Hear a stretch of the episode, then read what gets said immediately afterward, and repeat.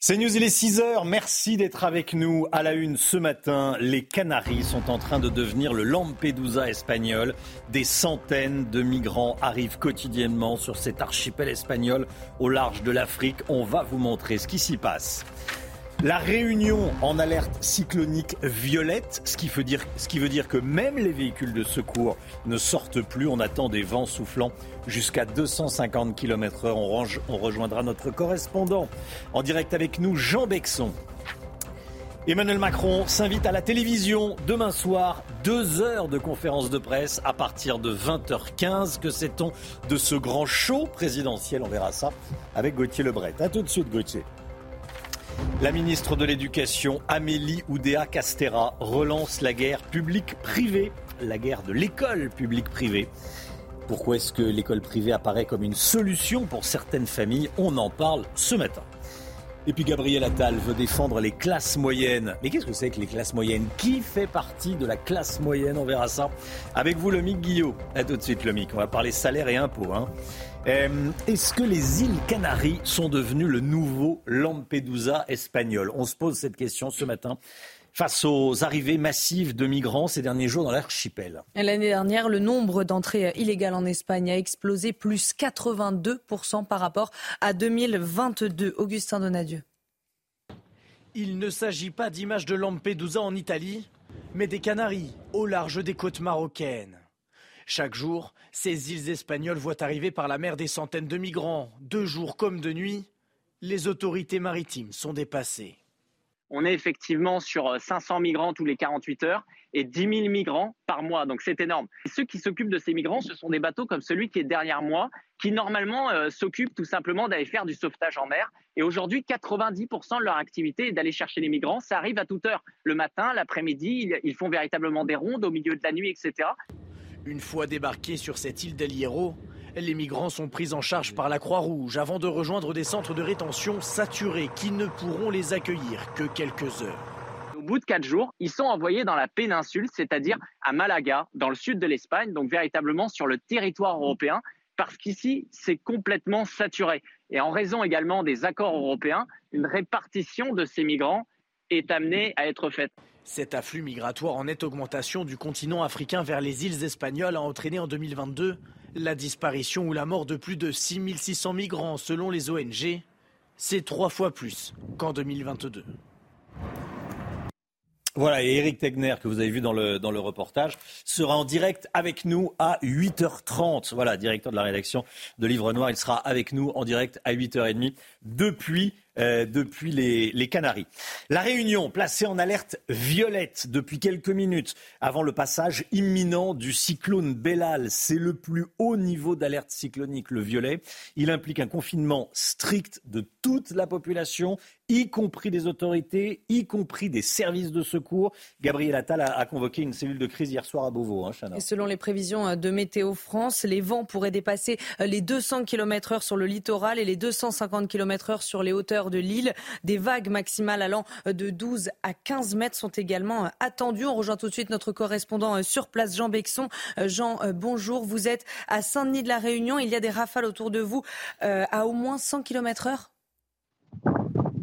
Oui, tout à fait. Alors les rafales commencent euh, à s'intensifier euh, petit à petit euh, en cette matinée puisque le cyclone Bellal est en train d'arriver et il est prévu qu'il traverse toute l'île. Toute l'île. Ouais, Et vous pouvez voir derrière moi en effet que les, les, rafales de vent secouent les arbres, que la pluie ne cesse de tomber. Et bien entendu que si on, si on sort s'exposer au vent, euh, il y a vraiment euh, des risques, soit de, recevoir euh, des, objets qui peuvent être emportés par le vent. voilà. Tout le monde s'est préparé, Jean. tout le monde a fait des, réserves hein, dans, les, dans les maisons. Tout à fait. En fait, il y a eu une préalerte cyclonique, puis après il y a eu une alerte, un autre levier d'alerte, ce qui fait que les, Réunionnais, la population, les touristes se sont préparés dès samedi soir dès samedi, ils sont allés euh, faire leurs provisions, faire leurs courses, que ce soit en alimentation, euh, que ce soit en eau, mais aussi euh, en pile électrique et en lampe et en lampe de poche. L'idée, c'est de pouvoir subvenir à ces besoins, même s'il y a des coupures d'électricité, même s'il y a des coupures d'eau, puisque ça risque d'arriver, notamment avec un niveau d'alerte violette. Et donc, les gens se sont, se sont préparés pour vivre ce, ce, confinement qui va durer minimum jusqu'à mardi, mardi matin. Ouais. L'alerte violette, ça veut dire que les secours ne sortent pas. On doit se débrouiller seul, en clair. Tout à fait. En fait, les secours ne, ne peuvent pas sortir, c'est euh, trop dangereux. Donc, ce qui est indiqué, c'est que la population est avertie euh, que l'aide à la population euh, euh, n'est plus, envisageable. et du coup, voilà, l'idée, c'est de prévenir un maximum de tous les dangers, de tout risque physique sur sur les personnes pour que pour que ce confinement se, se, passe, se passe au mieux, pour pouvoir gérer au mieux ce cyclone. Jean Bexon, en direct de Saint-Denis de la Réunion. Merci beaucoup, Jean, et soyez prudents. Faites attention à, vous et, rentrez vite euh, à l'intérieur. Merci d'avoir été en direct avec nous. Cellule de renseignement est, ouverte au numéro suivant 0970 80 90 40 0970 80 90 40 numéro de euh, crise. Emmanuel Macron va donner une grande conférence de presse demain soir à 20h à suivre sur CNews. Il répondra aux questions des journalistes à partir de 20h15. L'horaire est assez original. Euh, Gauthier Lebret, la dernière conférence de presse dans ce format remonte à 2019. Oui, vous avez raison Romain, en 2019, après la crise des Gilets mmh. jaunes, on était en plein après-midi. Là, en fait, l'objectif euh, du président de la République, c'est de toucher la France qui travaille et qui ne peut pas être devant la télé en plein après-midi et qui donc, euh, c'est ce qu'espère le chef de l'État, va allumer la télé à 20h15 demain. Une conférence de presse qu'on dit au format XXL, un format XXL jamais fait, promet l'entourage d'Emmanuel Macron. On ne sait pas encore combien de journalistes vont être accrédités. Deux heures minimum de conférence de presse. On annonce deux heures, donc vous pouvez euh, potentiellement penser que ça va en durer le double et pourquoi pas euh, quatre heures, euh, tard jusqu'à tard dans, la soirée. Alors, c'est sans doute cela, le grand rendez-vous avec la nation promis avant la fin de l'année par Emmanuel Macron. Il avait dit que ça pourrait concerner l'école. Finalement, ce grand rendez-vous avec la nation serait une conférence de presse qui durerait plusieurs heures. Alors, il pourrait faire une série d'annonces sur différents sujets. Son gouvernement, son nouveau gouvernement, avec le nouveau Premier ministre Gabriel Attal, va assister à cette euh, conférence de presse sans ne dire évidemment aucun mot. C'est le patron qui parle, c'est Emmanuel Macron. D'ailleurs, à noter, il aime bien couper un peu l'herbe sous le pied à ses euh, premiers ministres, puisqu'il faut savoir qu'on attend pour la semaine prochaine le discours de politique générale de Gabriel Attal à l'Assemblée nationale. Eh bien, demain, c'est Emmanuel Macron qui va prononcer une sorte de discours de politique générale. Merci beaucoup Gauthier. La colère tient d'Olivier Marlex envers Rachida Dati dans le Figaro ce matin. Le président du groupe Les Républicains à l'Assemblée accuse la ministre de la Culture d'avoir vendu son âme par opportunisme personnel, tout comme Bruno Le Maire et Gérald Darmanin l'avaient fait avant elle. Il dénonce un gouvernement très parisien également, hein, Chana. Il ajoute que le jeunisme de Gabriel Attal sert à masquer euh, l'obsolescence du macronisme. Voilà, Olivier Marlex qui euh, tire à vue hein, dans, le, dans le Figaro euh, ce matin, politiquement bien sûr. Une nouvelle vidéo du Hamas montre trois otages en vie. On ne sait pas quand cette vidéo a été tournée, mais elle a été publiée hier, Chana. Un peu plus tôt dans la soirée, le Hamas a affirmé que beaucoup d'otages avaient euh, probablement été tués récemment. Les autres sont en grand danger et l'organisation euh, terroriste impute la pleine responsabilité de leur sort à Israël. Tout le week-end, des milliers de personnes se sont euh, réunies à Tel Aviv pour demander la libération des 136 otages toujours détenus à Gaza. Toutes les informations de notre envoyé spécial sur place, Thibault Marcheteau des otages qui sont encore retenus dans la bande de Gaza a été largement évoqué ce week-end en Israël et notamment sur cette place des otages qui se trouve juste derrière moi avec une cérémonie qui a rassemblé des milliers de personnes ce week-end. Cette cérémonie, elle a débuté d'ailleurs avec une vidéo du président de la République française, Emmanuel Macron, qui milite évidemment pour un accord rapide pour libérer les otages, mais également il a évoqué le cas des Français. Il a dit que la France n'oubliait pas ses enfants, n'abandonnait pas ses enfants. Il parle évidemment des trois hommes encore retenus dans la bande de Gaza entre 32 et 53 ans, deux franco-israéliens et un franco-mexicain. Une information importante est arrivée également ce week-end qui vient du cabinet du Premier ministre israélien Benjamin Netanyahou qui affirme que des médicaments vont pouvoir être distribués aux otages, une avancée donc importante et même si des négociations sont en cours notamment avec les acteurs internationaux comme le Qatar, l'Égypte ou encore les États-Unis, on est encore loin d'un accord trouvé pour la libération de ces otages. Voilà, et puis à Paris hier, à l'occasion du centième jour de guerre, une centaine de manifestants étaient rassemblés place de la Bastille, donc dans, la capitale, pour réclamer la libération des otages. Est-ce qu'on a les images, tiens euh, les images de ce qui s'est passé hier à Bastille, à la Bastille? Non, mais euh, euh, il y avait donc ce rassemblement. Aux États-Unis, les primaires des républicains commencent aujourd'hui et c'est dans l'État de l'Iowa que les électeurs sont d'abord appelés à voter. Donald Trump est largement favori et il le sait. En meeting hier, il a déclaré, je cite, Nous allons remporter la première primaire de ce pays. Mais l'issue du scrutin est incertaine à cause du froid glacial. Il devrait faire euh, moins 20 degrés au moment du vote, ce qui pourrait euh, démotiver certains électeurs à sortir. On rejoint tout de suite notre correspondante à New York, Elisabeth Guedel. Elisabeth, euh, bonjour. C'est un premier test pour Donald Trump. Oui, vous savez, l'Iowa, c'est un État très conservateur du Midwest, donc Donald Trump devrait y faire un très bon score. D'ailleurs, il, devance de près de 30 points ses principaux adversaires, deux qui se disputent la deuxième place, Nikki Haley, qui a été son ambassadrice à l'ONU quand il était président, et le gouverneur de Floride, Ron DeSantis. Le, mais le principal ennemi, vous l'avez dit, de Donald Trump ce soir, ce sera la météo, les températures polaires enregistrées qui pourraient effectivement démotiver les électeurs euh, républicains de sortir de chez eux et de prendre la route hein, pour se rendre sur ces lieux de rassemblement euh, dans euh, les églises, dans les, dans les écoles, dans les gymnases. Ils doivent impérativement venir en personne avant le début des caucus à 19h précises. Après ça, ils ne peuvent plus rentrer, ils ne peuvent plus voter. Or, une faible participation, eh bien, ça diminuerait l'ampleur de la victoire de Donald Trump. Donald Trump qui veut euh, en imposer tout de suite, taper fort. Et puis, pour l'ancien président, c'est un petit peu une, une revanche. Hein. Il est arrivé qu'en deuxième position en 2016 dans cet État. ça ne l'a pas empêché d'être investi à la fin des primaires par le parti pour la présidentielle. Merci beaucoup Elisabeth Guedel. Voilà, et pour les, pour, le, pour les images du vote, on vous retrouvera demain matin. Merci beaucoup Elisabeth. Allez, le sport tout de suite avec le PSG qui prend le large du classement en Ligue 1. Votre programme avec Magnolia.fr. Changez votre assurance de prêt à tout moment et économisez sur Magnolia.fr, comparateur en assurance de prêt immobilier. Le PSG numéro 1, bon numéro 1 de la Ligue 1, hein, Chana. Et c'est grâce à une victoire face à Lens, deux buts à zéro hier sur la pelouse du Stade Bollard. Euh, le premier but est signé Bradley Barcola, servi par Kylian Mbappé, qui a marqué le deuxième but euh, parisien à la fin du match. Grâce à cette rencontre, le PSG prend une avance confortable de 8 points euh, sur Nice. Lens est 8 c'était votre programme avec Magnolia.fr. Changez votre assurance de prêt à tout moment et économisez sur Magnolia.fr, comparateur en assurance de prêt immobilier. Vous êtes plutôt école privée ou école publique avec les déclarations de la ministre de l'Éducation nationale, Amélie Oudéa Castera. Le débat revient sur la, sur la place publique. Faites-vous plus confiance au privé ou au public pour vos enfants Voilà, on en parle ce matin dans la matinale. Très bon réveil à tous. À tout de suite.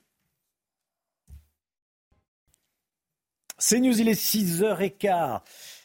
Avant de parler de l'école privée, publique, tout d'abord le point info avec vous, Chana Lousteau. Emmanuel Macron tiendra une grande conférence de presse demain soir. Il répondra aux questions des journalistes à partir de 20h15 et pendant au moins une heure et demie. Ça sera à suivre en direct sur CNews. C'est un exercice auquel se livre rarement le président de la République. Euh, sa dernière conférence de presse XXL remonte à 2019 après la crise des Gilets jaunes. Trois élèves d'un lycée de Reims seront jugés en mars prochain après l'agression d'un professeur et d'un assistant d'éducation. Le procureur l'a annoncé euh, hier. Les deux hommes ont été pris à partie vendredi dernier alors qu'ils tentaient de s'interposer dans une bagarre entre élèves. Les trois adolescents, jusqu'à présent inconnus des services de police, sont exclus à titre conservatoire en attendant leur conseil de discipline. Alain Delon n'a pas perdu sa lucidité. C'est son avocat qui le dit ce matin dans Le Parisien. Selon lui, l'acteur est toujours très cohérent et n'est diminué que physiquement, contrairement aux déclarations de ses deux fils, Anthony et Alain Fabien. Je ne suis pas d'accord avec ses fils qui veulent le mettre sous tutelle. Cela me semble inutile et vexatoire. École privée ou école publique Le débat est relancé après les propos de la nouvelle ministre de l'Éducation nationale. Vendredi dernier, pendant un déplacement, Amélie Oudéa-Castera a expliqué avoir placé ses enfants dans le privé à cause des enseignants trop absents dans le public. Des propos qui ont fait polémique tout le week-end et ça continue évidemment. Et vous, qu'en pensez-vous? Alors on est allé vous poser la question. Godéric Bay, Augustin Donadieu. Regardez. C'est un peu l'éternel piège pour les ministres de l'Éducation nationale, la question de la scolarité de leurs enfants. Et Amélie Oudéa Castera ne déroge pas à la tradition. Mais qu'en pensent les Français? Que personnellement on le fasse pour ses enfants, je le comprends. Après, ça veut dire qu'il y a peut-être quelque chose qui ne va pas dans le public. C'est un fait réel. Il manque de professeurs et ça, malheureusement, euh, on peut pas, on peut pas le démentir. Et donc du coup, bah, si elle a fait ce choix de les mettre dans le privé à cause de ça, bah, c'était une bonne idée, je pense. En France, sur 12 millions d'élèves, 2 millions sont dans le privé. Selon un rapport de la Cour des comptes, l'enseignement privé sous contrat regroupait en 2022 un peu plus de 17% des effectifs scolarisés. Face au manque de professeurs et de moyens, parfois une seule option se présente pour les parents, l'école privée. L'école publique peut peut-être pas faire tout, donc euh, il est sans doute nécessaire qu'il y ait aussi une école privée. Par contre, dans l'absolu, euh, je préférerais mille fois que mes enfants aillent euh, dans une école publique. Ça, je comprends bien le choix des parents parce que c'est vrai qu'il y a ça existe les problèmes de remplacement des, enseignants euh, dans le secteur public. Selon les syndicats enseignants, à la rentrée scolaire 2023, il manquait au moins un professeur dans chaque collège et lycée en France, principalement des professeurs de mathématiques, de sciences et d'anglais. Voilà, est-ce que vous faites plus confiance au privé ou au public? Vous flashez le QR code et vous répondez à cette question. Euh, bon, on a le droit, déjà petit on a le droit de mettre ses enfants où on veut. Ça, c'est la liberté. Depuis 1984, il y a eu la, la manifestation euh, géante, un million de personnes pour euh, demander qu'on laisse les parents libres de choisir ce qu'ils veulent pour leurs enfants. Ça, c'est petit 1. Petit 2, il y a des écoles publiques qui sont formidables, il y a des écoles privées qui sont formidables, mais c'est vrai, force est de constater que souvent le privé, bah, c'est une, euh, c'est une voie de secours pour des élèves en difficulté parce qu'ils sont parfois beaucoup plus encadrés. Voilà ce qui se, dit et ce que l'on peut euh, constater. Lomi Guillot, qu'est-ce que vous en pensez, vous, euh, de cette polémique? C'est c'est compliqué. Moi, j'ai des enfants qui ont fait les deux, donc euh, j'ai pu comparer. Je pense vous êtes des deux écoles, comme euh, exactement. Euh, et, et, c'est plus une question de ce qui est le mieux pour les enfants en mmh. fonction de, de, de l'offre éducative. Et c'est un peu caricatural de vouloir résumer l'école publique, c'est pas bien, l'école privée, c'est génial. Il y a des, des, du bon dans les deux systèmes. Et si on a la chance de pouvoir prendre le meilleur, euh, bah, c'est ce qu'on veut a priori pour ses enfants. Donc, euh, donc voilà. Donc je trouve que c'est bien qu'il y ait ces deux systèmes et je ne vois pas pourquoi les opposer forcément. Gauthier. C'est quand même une entrée en fanfare de la nouvelle ministre de ah. l'Éducation. Excusez-moi. C'est-à-dire qu'elle met 24 heures pour se fâcher avec l'ensemble du corps professoral, alors que Gabriel Attal avait réussi à tisser un lien au bout de 5 mois. Hmm. Elle dit ça en plus à côté de Gabriel Attal. Le problème, évidemment, elle fait ce qu'elle veut avec ses enfants. Le problème, c'est la justification. Euh, en gros, il manque des profs euh, dans le public. C'est pour ça que je mets mes enfants dans le privé. Il manque des profs dans le public. La faute à qui? Qui est au pouvoir depuis euh, 7 ans? Il n'y avait pas un La faute à son voisin de droite. Il y avait exactement, exactement. Entre autres. J'ai ah bien aimé avoir la discussion du retour, du mm. déplacement entre les deux. Parce qu'effectivement, il n'y avait pas un prof devant chaque élève. le Premier ministre voulait disparaître. Mm. C'est-à-dire, oula, où va ma ministre? Où va ma ministre? Bon, écoutez, en tout cas, voilà, chacun fait bien ce qu'il veut. Elle, aurait pu dire euh, j'ai mis mes enfants à la fois dans le public et dans le privé. Voilà, fin, fin, de la discussion. Et euh, fin de la discussion. Allez, 6h21, restez bien avec nous dans un instant. Baisse d'impôts. Le Premier ministre veut faire baisser les impôts pour les classes moyennes, mais qui sont vraiment les classes moyennes? On en parle avec le Guillot. A tout de suite. L'économie, tout de suite, le Guillot. Votre programme avec Domexpo. 4 villages en Ile-de-France, 50 maisons à visiter pour découvrir la vôtre. Plus d'infos sur domexpo.fr. Retrouvez votre programme avec EcoHabitat Énergie. Nous vous accompagnons dans le changement de votre installation pour une autoconsommation réussie. Gabriel Attal assure qu'il tiendra la promesse d'Emmanuel Macron de baisser les impôts des classes moyennes. Mais qui est vraiment concerné, le Guillaume, quand on parle de classe, de classe moyenne? Oui, c'est compliqué parce qu'il n'y a pas de hmm. définition euh, officielle, Romain. Alors je vais vous donner celle de Gabriel Attal. Hein. Euh, il disait il y a quelque temps, ce sont ceux qui ne comptent que sur leur travail pour vivre, pas sur les aides ni sur un gros patrimoine. C'est un peu ce que disait Emmanuel Macron lui-même quand il disait que ce sont les classes moyennes, les Français qui sont trop riches pour être aidés et pas assez riches pour bien vivre. Selon le journal les échos, les baisses à venir concernent, pour être très concret, les Français qui gagnent entre 1,5 et 2,5 SMIC, c'est-à-dire entre 2000 et 3500 euros net par mois avant impôt. Euh, voilà, sauf que ce n'est pas la même chose si on est seul ou en couple, avec ou sans enfant. Bah oui, en effet, il faut adapter euh, Mm. les revenus et les seuils en Ouais. fonction euh, du foyer de sa composition. Si on regarde pour l'Observatoire des inégalités, vous voyez les différentes tranches, les différentes tranches euh, qui correspondent aux classes moyennes. Donc pour une personne seule entre 1495 et un peu plus de 2600 euros, et pour un couple avec deux enfants âgés de plus de 14 ans, eh bien il faut que les revenus soient compris entre 3007 et 6700 euros. Ça fait quand même une tranche assez large pour faire partie de cette classe moyenne. Voilà, le, le net, c'est avant l'imposition. C'est toujours avant impôt. Avant euh, l'impôt sur le revenu. Euh, une fois qu'on a dit cela, quelle baisse d'impôt peut-on espérer? Eh bien, la logique, ce serait pour pouvoir faire baisser les impôts à hauteur de 2 milliards comme prévu, de revoir les tranches de l'impôt sur le revenu. Euh, Vous savez, hein, plus on gagne, plus on est imposé, de 11 à 45 en fonction de ses revenus. En France, la majorité des ménages, eh bien, ils sont imposés à 11 Ça concerne 20 millions de foyers sur les 40 millions de foyers fiscaux. Pour ces ménages, l'impôt moyen était de 531 euros pour l'année 2022. Vous voyez les autres impôts moyens en fonction des tranches d'imposition. Une réduction de 2 milliards d'euros pour 20 millions de foyers, ça ferait une réduction de 100 euros par foyer. Ça fait un cinquième de l'impôt que payent en moyenne euh, ces Français. C'est quand même pas si mal. L'année dernière, Gabriel Attal avait lancé un grand sondage en, en avoir pour nos impôts. Résultat quand même de ce sondage, 88% des Français considèrent que payer ses impôts est un acte citoyen, mais ils sont quand même 64% à trouver qu'ils en payent trop. C'était votre programme avec EcoHabitat Énergie. Nous vous accompagnons dans le changement de votre ancienne installation pour une autoconsommation réussie.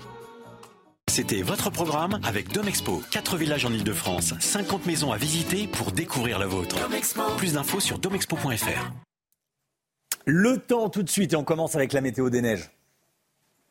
La météo des neiges avec Murprotec, expert en traitement définitif contre l'humidité. Diagnostic gratuit sur murprotec.fr.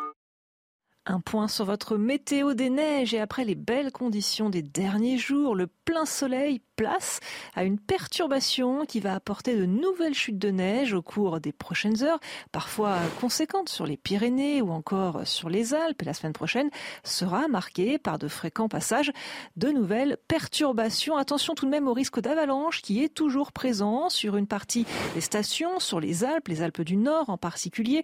Il est souvent faible ce risque d'avalanche, mais prudence tout de même sur les pistes et encore plus en dehors des pistes. C'était la météo des neiges avec Murprotec, expert en traitement définitif contre l'humidité. Diagnostic gratuit sur murprotec.fr. Allez, le temps tout de suite, Alexandra Blanc. La météo avec Groupe Verlaine. Isolation, photovoltaïque et pompe à chaleur pour une rénovation globale. Groupeverlaine.com. Alexandra, on commence cette météo avec le cyclone Bellal qui fonce droit sur l'île de la Réunion. Eh oui, il y fonce tout droit, ma chère Chana. Il va arriver dans le courant de la matinée. Ce cyclone Bellal est frappé tout droit la Réunion. C'est l'un des cyclones les plus puissants enregistrés à la Réunion depuis au moins 5 à 8 ans, avec des vents qui s'annoncent tout simplement tempétueux. Regardez ces images prises il y a seulement euh, quelques minutes du côté de Sainte-Clotilde sur les hauteurs euh, de la Réunion, avec ces images impressionnantes. Regardez les arbres déjà couchés au sol, des vents à plus de 150 km par heure. Et ce n'est que le début, avec en prime de fortes précipitations. Le cyclone Bellal qui va donc toucher de plein fouet euh, la Réunion dans le courant de la matinée. On attend localement jusqu'à 250 km heure de vent sur les hauteurs de la Réunion. Ces images également prises il y a seulement quelques minutes avec, regardez, ces vents euh, tempétueux. On ne voit rien. Il fait également, on a également évidemment beaucoup de vent, des rafales de vent qui dépassent actuellement les 150 km heure du côté de Sainte-Clotilde. Évidemment, le confinement est obligatoire pour l'ensemble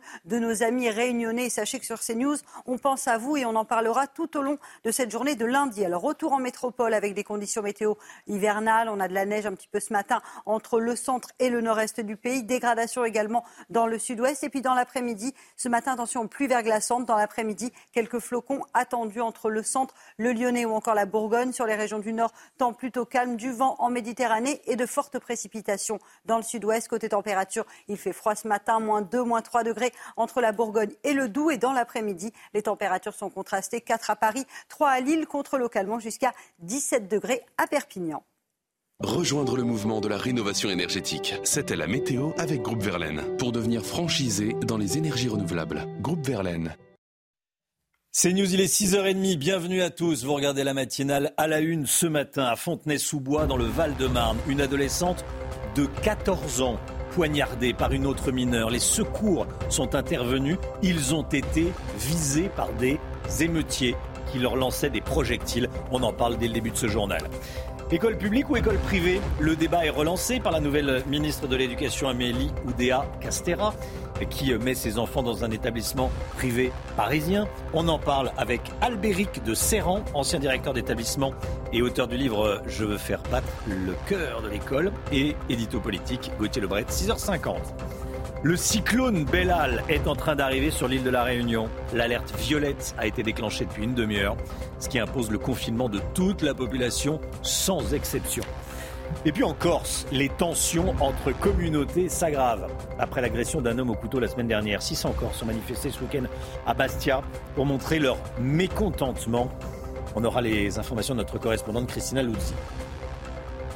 Une adolescente de 14 ans poignardée par une autre mineure à Fontenay-sous-Bois, la suspecte qui avait pris la fuite a été interpellée. Elle a reconnu les faits. L'agression serait liée à un live sur TikTok, une histoire de réseaux sociaux où la victime insulte son euh, agresseuse. Et ça ne s'est pas arrêté là, euh, Romain, puisque le véhicule du SAMU où se trouvait euh, la victime et celui des policiers ont été visés par des projectiles. Les forces de l'ordre ont dû utiliser une grenade et un tir de LBD pour retrouver un peu de calme. Célia Gruyère. C'est une scène d'une rare violence qui s'est déroulée à Fontenay-sous-Bois. Une jeune fille de 14 ans a été poignardée dans un parking couvert ce samedi. Un témoin raconte l'agression qui a été filmée par d'autres individus. Y a en sang, il y a du sang qui coule de partout. Ensuite, euh, mon pote, il a eu la force, je ne sais pas comment il a fait, il a eu la force de, l'attraper, de, commencer à, prendre un tissu, appuyer euh, sur sa plaie. Moi, je suis arrivé, j'ai tenu sa main, je, tenais un peu sa tête pour qu'elle reste avec nous. Et je voyais de plus en plus, au fur et à mesure, elle fermait les yeux et elle commençait à perdre conscience. L'agression ferait suite à une altercation entre la victime et l'agresseur sur un live TikTok du témoin. La suspecte a été arrêtée peu de temps après et a reconnu les faits. Mais alors que la victime était installée dans le SAMU, le véhicule ainsi que celui des policiers ont été la cible de nombreux projectiles lancés depuis un autre bâtiment à proximité. La mère de la victime est encore sous le choc. Ils ont osé, les garçons, les lascars, on appelle ça des lascars du quartier, nous caillasser, alors que ma fille se vidait de son sang. Ils n'ont même pas laissé les secours tranquilles faire les soins. Ils nous ont caillassés. On s'est dit, c'est foutu pour nous. Ils nous ont détruits. C'est fini. L'adolescente est toujours hospitalisée dans un état stable. Voilà, et puis je voudrais qu'on écoute Linda Kebab, qui est policière, syndicat unité SGP Police. Elle a poussé un coup de gueule sur les réseaux sociaux. Écoutez. Les voitures de secours ont été caillassées. Caillassées alors qu'ils essayaient de sauver une jeune fille qui était peut-être en train de perdre la vie. Vous leur reprochez quoi en fait? Des violences pompières? Des violences samuaires? C'est quoi? Des soins aux faciès? Non mais juste expliquez-moi. C'est juste des petits voyous qui n'ont que faire de la vie des autres et qui euh, n'ont qu'à cœur de tout détruire. Même le service public qui vient sauver des vies dans le quartier. elle, a, tellement raison, mais elle a tellement raison, Linda Kebab. Mais qu'est-ce qu'il faut avoir dans la tête pour aller euh, agresser des pompiers, agresser le, SAMU? Il euh, faut, faut être imbécile, bête à bouffer du foin. L'homme Guillot. Totalement. Puis on se demande à nouveau euh, que font les parents? Ce sont des adolescents, donc euh, livrés à eux-mêmes euh, face hmm. à ces situations. Même s'en prendre aux policiers, ça se justifie pas, mais s'en prendre au SAMU, aux pompiers, au secours, c'est le scandale absolu. En Corse, la tension monte entre communautés locales et issues de l'immigration.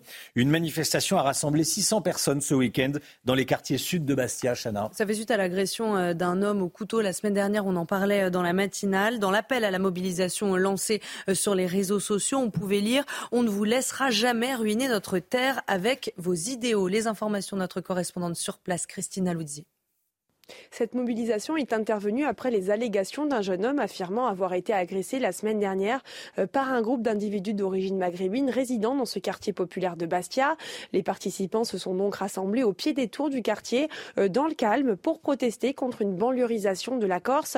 Le frère de la victime présumée a pris la parole pour dire son inquiétude face à l'insécurité grandissante et également euh, pour livrer sa version des faits. Ce n'était pas une rixe planifiée mais bien une agression, a-t-il martelé. C'est ensuite le président de de l'association culturelle et identitaire Paladine, Nicolas Battine, qui a pris la parole euh, pour, je cite, dénoncer ces comportements et pointer un certain nombre de responsabilités politiques. Selon lui, le discours public de la majorité territoriale a décidé euh, d'évacuer les questions et les réalités politiques qui touchent tous les Corses. Des habitants de ce quartier se sont joints au rassemblement. On a pu échanger quelques minutes avec eux. Ils nous confiaient euh, vivre de plus en plus dans un climat d'insécurité. Une dame nous disait J'ai toujours vécu dans ce quartier. Aujourd'hui, j'invite ceux qui pensent qu'il n'y a pas de problème lié à l'immigration en Corse à venir vivre quelques semaines ici. Un rassemblement qui s'est déroulé dans le calme, mais avec un message de fermeté. Personne ici ne laissera l'insécurité se banaliser. Voilà, et on sera en direct à, à 8h30 avec un, élu local de Corse, Jean-Christophe Angelini, maire de Porto Vecchio et secrétaire général du Parti de la Nation Corse. On va euh, tenter de comprendre ce qui se passe euh, sur l'île. Le Hamas a publié cette nuit des vidéos de trois otages en vie on ne connaît pas la date de cette vidéo. 136 otages sont toujours détenus à, Gaza et à l'occasion du centième jour de guerre entre le Hamas et Israël, une centaine de manifestants étaient rassemblés hier, place de la Bastille à Paris, pour réclamer leur libération. Et hier soir, l'organisation terroriste a également affirmé euh, que euh, beaucoup d'otages avaient probablement été tués récemment. Les autres sont en grand danger. L'organisation terroriste impute la pleine responsabilité de leur sort à Israël. La Réunion, placée en alerte violette avant le passage imminent du cyclone Bellal. L'alerte violette, c'est le plus haut niveau d'alerte cyclonique, Chana. Hein. Il implique un confinement strict de toute la population, y compris euh, les autorités et les services de secours. Gabriel Attal a convoqué une cellule de crise hier soir à Beauvau. Alors, selon les prévisions de Météo France, les vents pourraient dépasser les 200 km heure sur le littoral et les 250 km heure sur les hauteurs de l'île. Des vagues maximales allant euh, de 12 à 15 mètres sont également attendues. Alors sachez qu'une cellule de renseignement est ouverte au numéro suivant 09 70 80 90 40. Voilà, et bon courage à vous euh, si vous êtes euh, sur l'île de la, de la Réunion, on pense bien à vous. Évidemment, voici le, numéro de, crise qu'il faut euh, joindre pour avoir des, des renseignements. Le sport tout de suite. Votre programme avec Magnolia.fr. Changez votre assurance de prêt à tout moment et économisez sur Magnolia.fr, comparateur en assurance de prêt immobilier. Allez, on part en Espagne. C'est le Real Madrid qui a remporté la Super Coupe d'Espagne face aux rivaux du FC Barcelone, complètement dépassé hier soir. Hein. Battu lors de la dernière édition, les merengues ont pris leur revanche hier soir. Score final 4 buts à 1, notamment grâce à un grand Vinicius Junior. C'est la 13e Super Coupe d'Espagne de l'histoire du Real Madrid. Il est donc deuxième du palmarès, juste derrière le FC Barcelone qui détient 14 titres.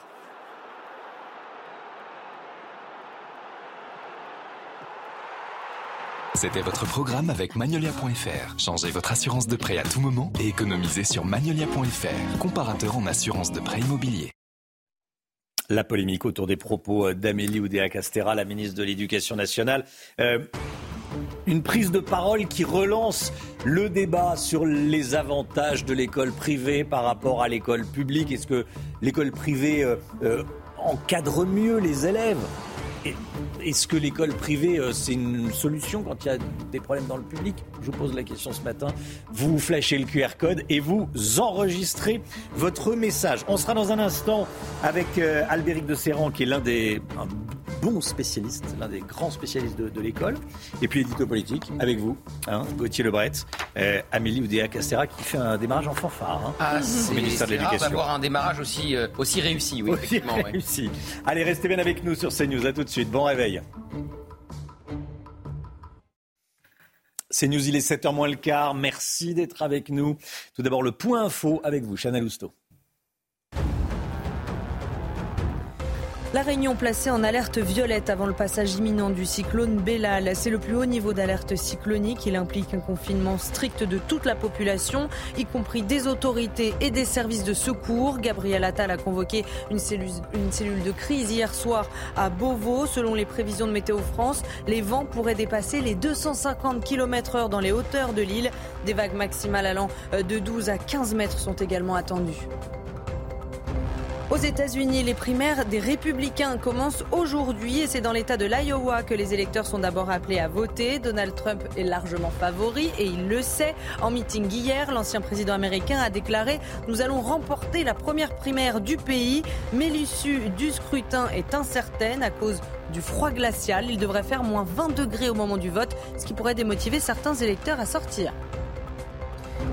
Et puis une nouvelle vidéo du Hamas montre trois otages en vie. On ne sait pas quand cette vidéo a été tournée, mais elle a été publiée hier. Un peu plus tôt euh, dans la soirée, le Hamas a affirmé que beaucoup d'otages avaient probablement été tués récemment. Les autres sont en grand danger. L'organisation terroriste impute la pleine responsabilité de leur sort à Israël. Ce témoignage sidérant, inquiétant, celui d'une femme dont le père a été victime de maltraitance dans un EHPAD de, Toulouse. Voyant des, marques sur le corps de son père, âgé de 91 ans, elle a décidé d'installer un enregistreur audio dans la chambre. Vous imaginez ce qu'elle a entendu en écoutant, cet enregistrement. Euh, on peut entendre euh, des insultes et c'est tout simplement immonde. Elle a porté plainte. Yael Benamou pour le récit. L'état de son père de 91 ans se dégradait. Juliette Laure remarque qu'il perd beaucoup de poids et des marques sur son corps apparaissent. Les explications du personnel de l'EHPAD ne lui semblent pas cohérentes. On me répondait, bah, vous savez, c'est l'âge, euh, euh, ça marque beaucoup, en plus il est, il est sous anticoagulant. Pour en avoir le cœur net, elle a activé un enregistreur audio. Les propos tenus par le personnel de l'établissement toulousain sont insoutenables. Je ne sais pas. Et sinon, vous restez là sur le tapis. Moi, je ne peux pas vous battre. Moi, je ne peux pas vous lever. Ah non, il n'y a pas de bonjour. Quand tu fais des bêtises, il n'y a pas de bonjour. Qu'est-ce que tu me fais là? Hein? Non, vous faites... Ah non, non, non, non, non.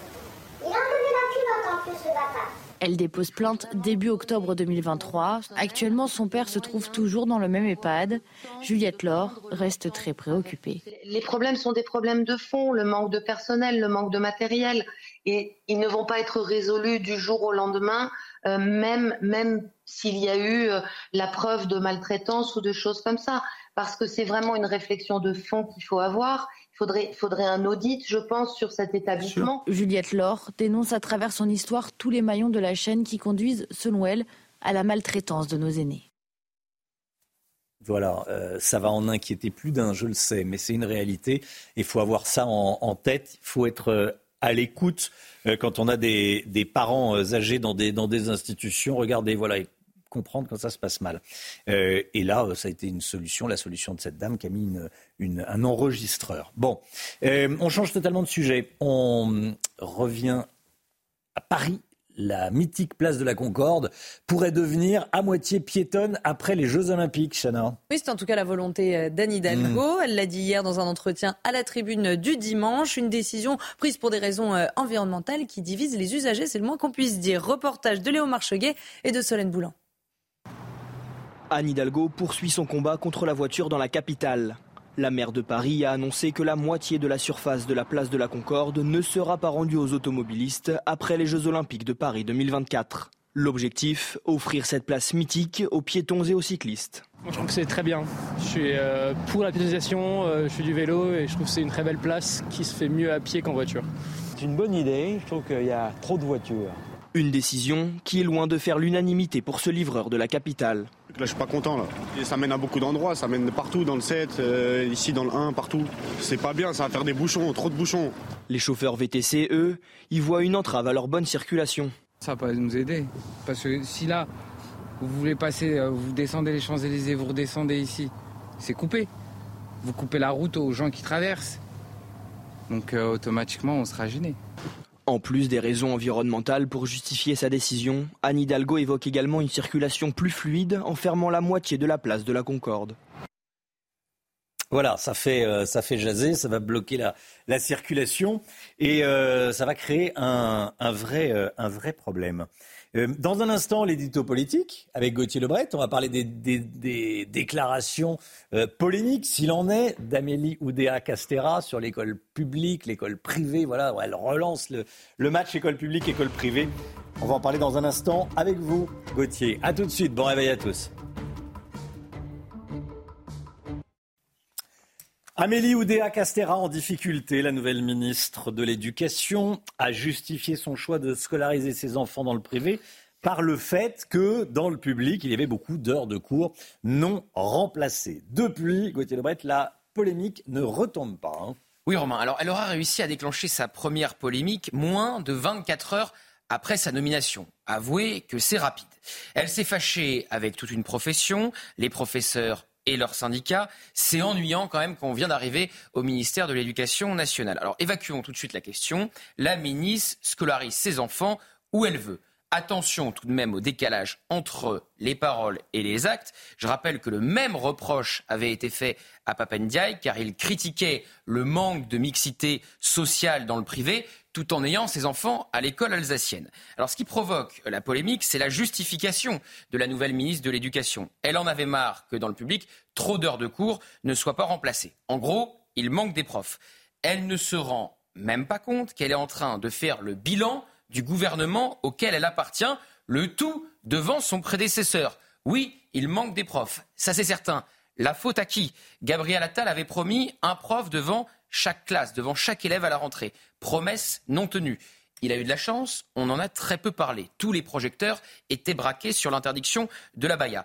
Et non seulement elle critique le bilan de son propre gouvernement sans s'en rendre compte, mais en plus, selon une ancienne enseignante de son fils, ce qu'elle dit serait faux. Il n'y aurait pas eu euh, d'heures non remplacées, donc elle aurait retiré son fils du public pour une autre raison.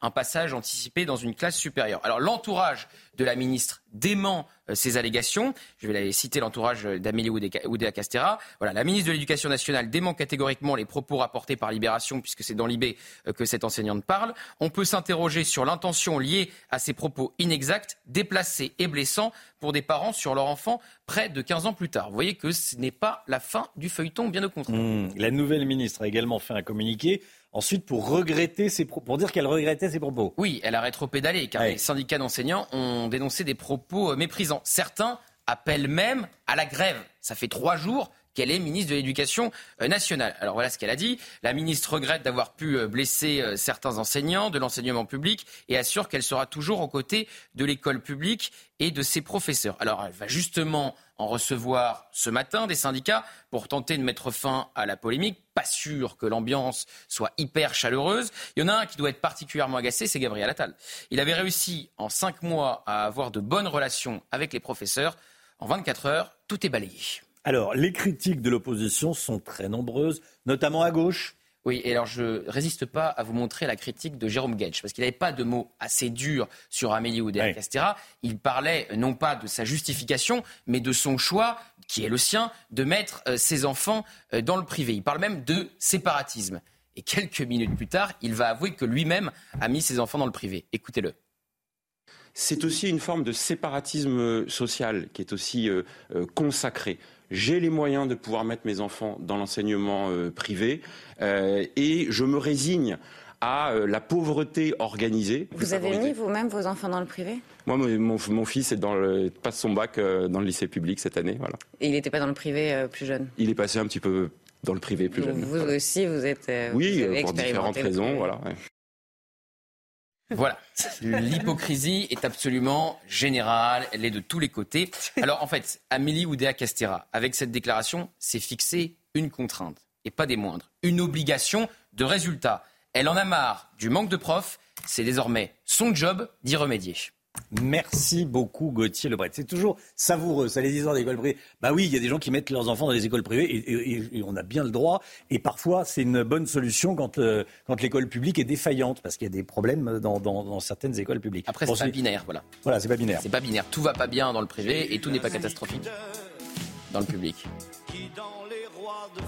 Ah oui, ça nous fait penser à cette chanson. Elle a 40 ans cette chanson, c'était 1900, c'était après la, les grandes manifestations de 84, voilà, pour l'école libre. Vous vous en souvenez, euh, le mic Oui, j'étais moi-même à l'école à l'époque. Vous étiez vous-même à l'école, voilà. C'est Sardou les deux écoles. C'est en gros j'ai fait les deux écoles et j'ai tout oublié. Donc que ce soit dans le privé ou dans le public, voilà. C'est, ça c'est la ça c'est la France. Voilà 1984, la grande bataille pour l'école privé pour l'école libre, parce que les socialistes voulaient obliger, euh, euh, voulaient mélanger le public et le privé, en clair, noyer le, le privé hein. dans, le, dans le public. Ils ont vite renoncé. Un million de personnes dans les rues de Paris, hein. fin juin, voilà, 500 000 à Versailles en mars. Il y en a certains qui s'en, qui s'en souviennent. Puis il y a cette chanson des, deux écoles de, de Michel Sardou. Petit clin d'œil. Allez, 8h10, soyez là. La grande interview de Sonia Mabrouk. Ce sera L'invité sera Christian Estrosi, invité de Sonia Mabrouk. 8h10, voilà. Allez, le temps tout de suite, Alexandra Blanc. La météo avec Groupe Verlaine. Isolation, photovoltaïque et pompe à chaleur pour une rénovation globale. Groupeverlaine.com. Alexandra, le froid se maintient ce matin. Oui, des températures hivernales, notamment euh, sur les régions du nord ou encore de l'est du pays, avec localement moins 2, moins 3 degrés euh, sur les régions euh, de l'est, avec localement vous le voyez, moins 3,3 degrés à Langres, moins 3,2 à Château-Chinon ou encore moins 3,1 à Dijon, près de moins 3 degrés à Nancy et du froid également à Avignon avec près de moins 1 degré. Ce sont des températures qui restent donc hivernales avec ce matin quelques pluies verglaçantes. C'est d'ailleurs le cas du côté de Villacoublay dans les Yvelines. Soyez prudents si vous êtes sur le bassin parisien. Les routes sont parfois assez glissantes. On retrouve également un temps assez hivernal. Vous le voyez entre la Touraine et le nord-est, quelques flocons de neige et puis ces fameuses pluies verglaçantes. On retrouve également une nouvelle perturbation entre le sud-ouest et les régions centrales et toujours du grand beau temps autour du golfe du Lion avec néanmoins le maintien du vent entre la région PACA et la Corse. Dans l'après-midi, très peu d'évolution. Attention néanmoins à quelques flocons de neige attendus entre le centre, le Lyonnais ou encore la Bourgogne, la Lorraine et l'Alsace. Localement entre 1 et 3 cm. Pas de fortes chutes de neige, mais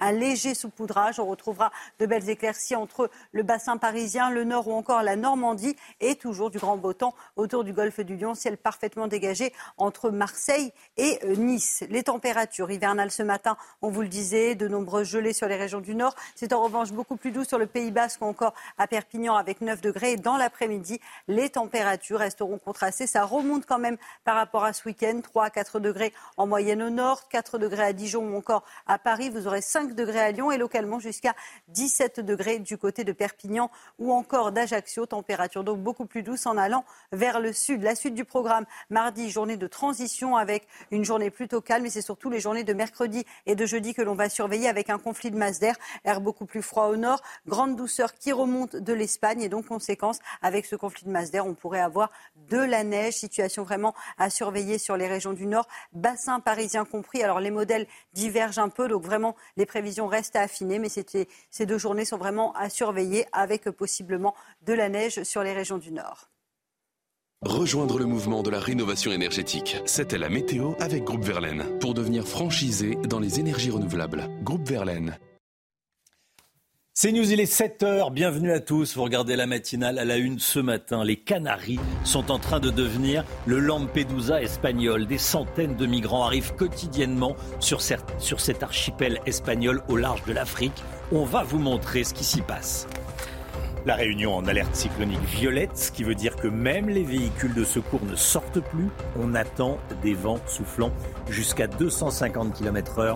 Jean Bexon est notre correspondant sur place. Emmanuel Macron s'invite à la télévision demain soir, deux heures de conférence de presse à partir de 20h15. Que sait-on de ce grand show présidentiel? On verra ça avec Gauthier Lebret. Et puis la ministre de l'Éducation, Amélie Oudéa Castera, relance la guerre entre écoles publiques et écoles privées. Pourquoi est-ce que le privé apparaît comme une solution pour certaines familles? On va en parler, on parlera d'autres sujets également, avec Edwige Diaz, député RN de Gironde, qui sera avec nous en plateau dans un instant. Est-ce que les îles Canaries sont devenues le nouveau Lampedusa espagnol? On se pose la question ce matin car il y a des arrivées massives de migrants ces derniers jours dans l'archipel. L'année dernière, le nombre d'entrées illégales en Espagne a explosé, plus 82% par rapport à 2022. Augustin Donadieu. Il ne s'agit pas d'images de Lampedusa en Italie, mais des Canaries au large des côtes marocaines. Chaque jour, ces îles espagnoles voient arriver par la mer des centaines de migrants. De jour comme de nuit, les autorités maritimes sont dépassées on est effectivement sur 500 euh, migrants tous les 48 heures et 10 000 migrants par mois. Donc c'est énorme. Ceux qui s'occupent de ces migrants, ce sont des bateaux comme celui qui est derrière moi, qui normalement euh, s'occupent tout simplement d'aller faire du sauvetage en mer. Et aujourd'hui, 90% de leur activité est d'aller chercher les migrants. Ça arrive à toute heure, le matin, l'après-midi. Ils, font véritablement des rondes au milieu de la nuit, etc. Une fois débarqués sur cette île d'El Hierro, les migrants sont pris en charge par la Croix-Rouge avant de rejoindre des centres de rétention saturés qui ne pourront les accueillir que quelques heures.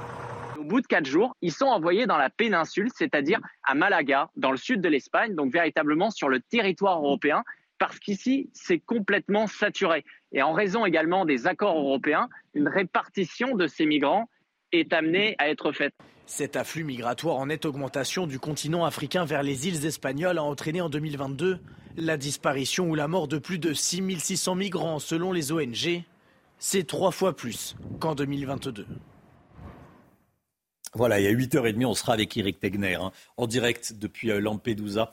8h30, euh, donc directeur de la rédaction de Livre Noir. Il sera en direct avec nous. La Réunion, placée en alerte violette avant le passage imminent hein, du cyclone Bellal, c'est le plus haut niveau d'alerte cyclonique, le violet. Il implique un confinement strict de la population, y compris des autorités et des services de secours. Ça veut dire que les services de secours ne sortent plus, Chana. Hein. Oui, Gabriel Attal a convoqué une cellule de crise hier soir à Beauvau. On rejoint tout de suite notre correspondant sur place, euh, Jean Bexon. Jean, vous êtes à Saint-Denis de la Réunion. Il y a des rafales autour de vous à 150 km/h oui, tout à fait. Alors euh, là, je, suis rentré puisque les rafales sont euh, très violentes. Alors, elles n'atteignent pas encore 150 km/h. Les rafales là, devraient être à peu près à 50 ou 70 km/h, mais le cyclone est en train d'arriver par le nord-est de la Réunion et je vais essayer de vous, montrer à l'image euh, ce, que, ça donne si on regarde à l'extérieur. Donc là, vous voyez au niveau de, vous pouvez voir des vents, pouvez voir des vents assez violents, et puis les arbres qui sont euh, secoués avec euh, une pluie euh, assez importante qui va tomber puisqu'on attend à peu près 1000 mm en 24 heures, soit l'équivalent de un an de pluie sur la ville de Paris. Ah oui. Alors Jean, pour être très concret, la consigne c'est on reste chez soi.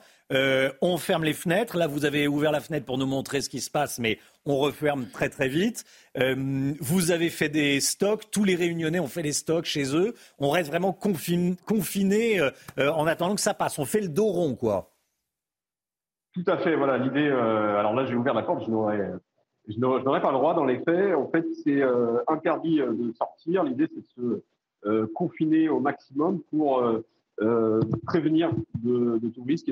Et, ce confinement, il va durer jusqu'à mardi euh, minimum. Donc dès samedi, en fait, la population, elle a fait euh, ses réserves, elle allait faire ses courses, que ce soit en alimentation, en eau, en eau potable, mais aussi en pile électrique et en lampe de poche euh, pour pouvoir subvenir en, cas de, coupure d'électricité, euh, de coupure d'eau, puisqu'il y a déjà quelques quartiers euh, à la Réunion qui ont été, qui, sont, enfin, où l'électricité et l'eau est coupée. Je crois que ça concerne à peu près 1000 habitants.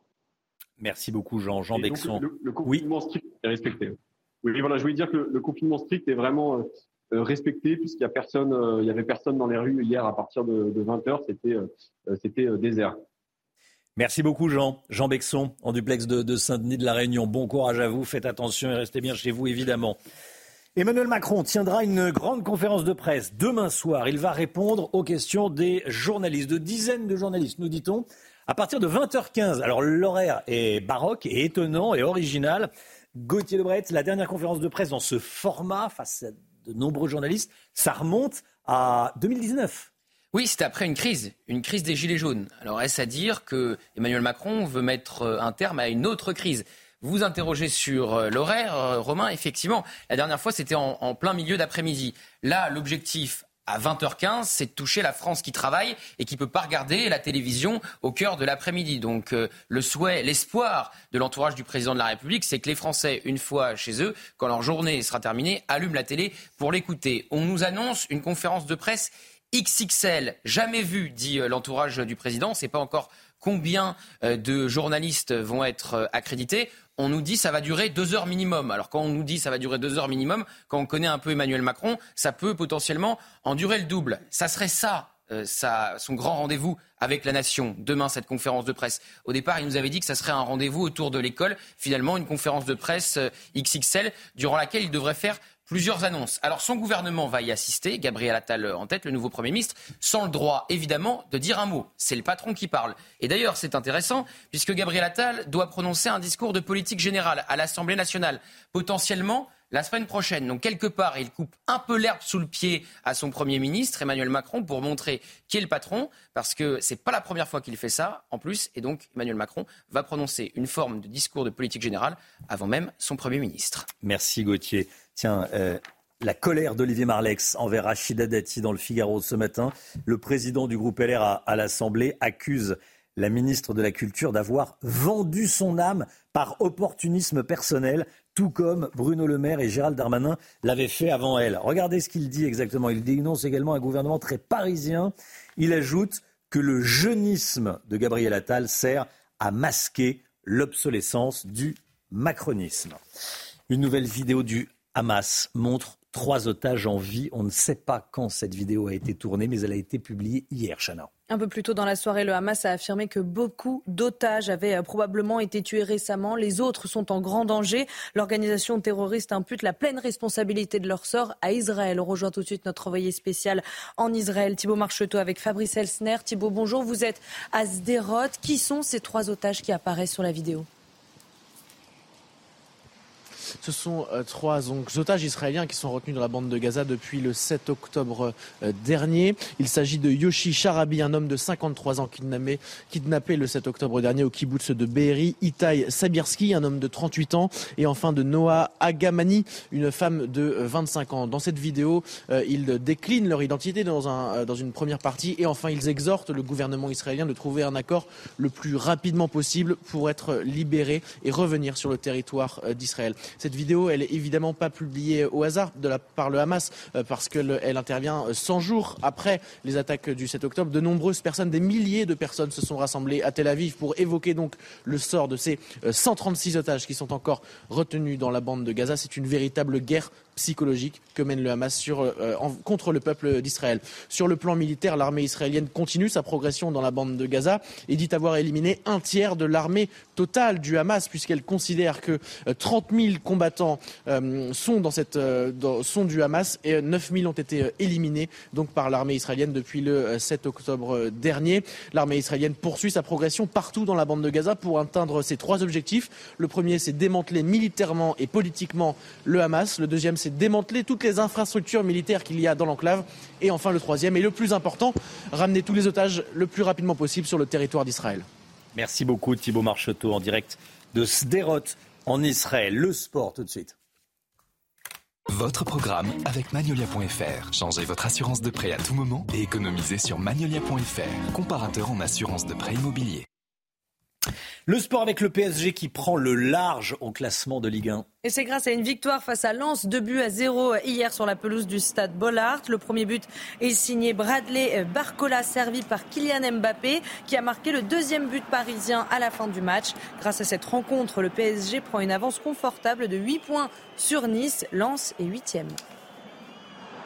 c'était votre programme avec Magnolia.fr. Changez votre assurance de prêt à tout moment et économisez sur Magnolia.fr, comparateur en assurance de prêt immobilier. C'est News, il est 7h10. Restez bien avec nous dans un instant. On sera avec Edwige Diaz, député RN de Gironde. A tout de suite. C'est News, il est 7h15. Merci d'être avec nous. Tout d'abord, le point info. Chana Lousteau. Emmanuel Macron tiendra une grande conférence de presse demain soir. Il répondra aux questions des journalistes à partir de 20h15 et pendant au moins une heure et demie. Ce sera à suivre en direct sur CNews. C'est un exercice auquel se livre rarement le président de la République. Sa dernière conférence de presse XXL remonte à 2019 après la crise des Gilets jaunes.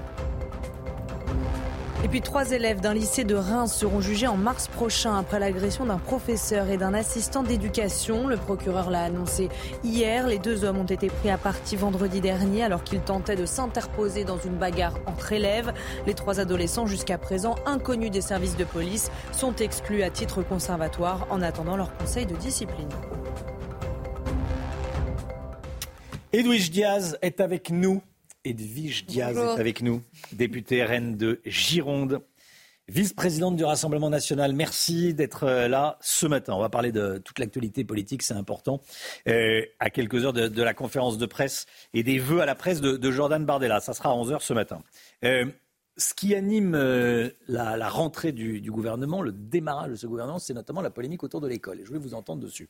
Euh, polémique autour des propos d'Amélie Oudéa Castera, la ministre de l'Éducation, la toute nouvelle ministre de l'Éducation, qui a mis ses enfants dans une école privée.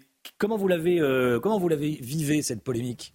Bon, moi, je considère que chacun est libre de placer ses enfants euh, dans l'école qu'il juge la plus adaptée, mais je voudrais quand même euh, avoir euh, une pensée pour tous les agents de l'éducation nationale qui, après avoir eu le ministre wokiste Papendiaï, ont eu le droit à un ministre de l'éducation nationale éphémère en la personne de Gabriel Attal, qui a fait une promesse qui nous avait dit qu'il y aurait un professeur devant chaque classe. Or, cette promesse n'est pas tenue. Moi, vous savez, je suis élue en Gironde, dans une circonscription très rurale. Et euh, parmi les dossiers que je traite les plus fréquemment, il y a la question du non-remplacement euh, des enseignants et même de la question des fermetures de classes. Donc, clairement, l'éducation nationale est le parent pauvre de ces politiques gouvernementales. Et euh, Madame Oudéa Castera en fait la démonstration quand elle dit il y a un problème d'absence de professeurs non remplacés. Ben oui, Madame la ministre vous faites le constat de l'échec de votre gouvernement. Et moi, je crains le pire pour l'avenir parce que quand on voit le portefeuille qui a été confié à cette ministre, c'est-à-dire un portefeuille XXL, moi, je ne vois pas comment on peut raisonnablement bien gérer les Jeux Olympiques et en même temps bien s'occuper de nos mmh. élèves, de nos enseignants, euh, alors que tous les classements indiquent que le niveau scolaire de nos enfants dégringole. Sur l'école publique, école privée, il y a quand même une réalité. Certains parents, ceux qu'ils peuvent, j'allais rajouter, euh, mettent leurs enfants dans le privé quand il y a un souci dans le public. Euh, c'est souvent la voie de secours, la voie euh, qui permet euh, bah, de mettre bah, peut-être parfois des profs devant, leurs enfants et d'avoir un, encadrement un peu plus un peu plus serré, j'allais dire. Oui, on a l'impression d'assister à une école à deux vitesses, c'est-à-dire les mmh. familles qui peuvent se payer une école privée essayent de sauver la scolarité de leurs enfants et ceux qui ne le peuvent pas euh, eh bien, sont contraints de mettre leurs enfants euh, dans le public. Mais je trouve que ça donne une très mauvaise image de l'école et surtout euh, que ça porte atteinte à la crédibilité et au sérieux de l'immense mm. majorité de nos enseignants. En, quelques mots, c'est quoi le problème de, l'école publique? Pourquoi ça ne fonctionne pas? Pourquoi est-ce que le niveau baisse? Qu'est-ce qui s'est passé ces dix dernières années, ces, 30, ces mm. dernières décennies? Je pense qu'il y a un problème euh, d'investissement, c'est-à-dire euh, le métier de professeur n'est pas suffisamment attractif parce qu'il n'est pas revalorisé, parce qu'il n'est pas considéré, euh, parce que la plupart de nos profs ont dû subir la politique moralisante et bien pensante. Vous vous souvenez, il y a quelques années, on a parlé de la question, le hashtag pas de vague. Et donc c'est vrai que plus personne aujourd'hui dans notre pays n'a envie de faire prof parce qu'ils sont mal payés, parce qu'ils ne sont pas considérés, parce qu'ils ne sont pas soutenus par leur, par leur hiérarchie. et donc forcément, on se retrouve aujourd'hui avec euh, des postes qui ne sont pas pourvus parce que euh, les, gens qui font autant d'études n'ont pas envie de se retrouver dans cette situation. Et c'est vrai qu'il faut un électrochoc en la matière. Euh, toutes les propositions, nous les avons formulées avec mmh. Marine Le Pen pendant la campagne présidentielle. Il est grand temps que le gouvernement nous écoute enfin. Je voulais vous entendre également sur la méthode Attal. Un jour, un déplacement. c'est un Premier ministre qui se connecte aux Français ou c'est que de la com?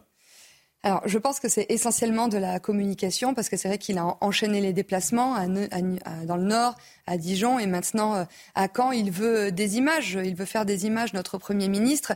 Mais, euh, et puis, on a l'impression aussi qu'il veut un peu imiter euh, Jordan Bardella faire des bains de foule. Euh, il veut imiter la méthode Jordan, sauf que euh, Jordan Bardella euh, souhaite devenir Premier ministre et c'est normal que dans l'opposition, vous alliez au contact de la population pour proposer un programme qui colle aux attentes des Français. Sauf que quand vous êtes Premier ministre et surtout ministre en exercice depuis autant d'années, mmh. la réalité du terrain, eh bien en fait, on n'attend pas que vous fassiez des constats, on attend que vous fassiez des propositions. Donc moi, je souhaite que le Premier ministre se mette au travail parce qu'il a beaucoup de travail qui l'attend et quand je l'entends parler euh, oui, je vais sur le terrain parce que je veux m'intéresser à la question du pouvoir d'achat, j'ai envie de lui répondre, Monsieur le Premier ministre, nous, avec Marine Le Pen, on vous en a fait des propositions pour améliorer le pouvoir d'achat des Français. Nous leur avons proposé de baisser la TVA, de la passer à, 5,5% sur euh, le gaz, le fuel, l'électricité. Nous avons aussi proposé de supprimer la TVA sur un panier de 100 produits de première nécessité. Sauf que le gouvernement ne souhaite pas nous entendre. Donc là, aujourd'hui, il vient faire un exercice de communication. Je pense que personne n'est dupe. Edwige Diaz, euh, dernière question. Emmanuel Macron va donner une conférence de presse demain soir à 20h15. On nous annonce deux heures de conférence de presse. Ça sera peut-être beaucoup plus. Des dizaines de journalistes qui vont, euh, poser des questions. Vous allez regarder? Oui, bien Est-ce sûr. que vous allez euh, regarder Je vais, et, euh, je vais et- regarder. Mais euh, là, si, si votre question c'est à quoi vous attendez, à quoi vous entendez-vous, ma réponse c'est à pas grand-chose. Je veux dire, le président de la République nous habitue aussi à ces exercices réguliers de communication. Là, il est peut-être contraint de prendre la parole parce qu'il faut bien le dire, la Macronie est en crise. Euh, je rappelle que Emmanuel Macron fait partie des présidents de la République les plus impopulaires de notre République. Euh, son gouvernement sort très affaibli de la loi immigration, au cours de laquelle, je le rappelle, euh, 62 députés n'ont pas voté en faveur de cette loi immigration. 70% des Français considèrent qu'un remaniement ne réglera en aucun cas leurs problèmes et ils ont raison de penser cela. Donc Emmanuel Macron va essayer d'éteindre le feu, mais là c'est pareil, je pense qu'il ne dupera personne. Edwige Diaz, députée RN de Gironde, vice-présidente du Rassemblement national et présidente du groupe RN à, à la région Aquitaine. Merci d'avoir été en direct avec Merci nous. à vous. Enfin, en plateau avec nous ce matin dans la, dans la matinale de, de CNews. Bonne journée à vous. 7h20, dans un instant l'économie, les centres commerciaux. Les centres commerciaux, c'est bon pour l'économie, nous dira Lomi Guillot. À tout de suite.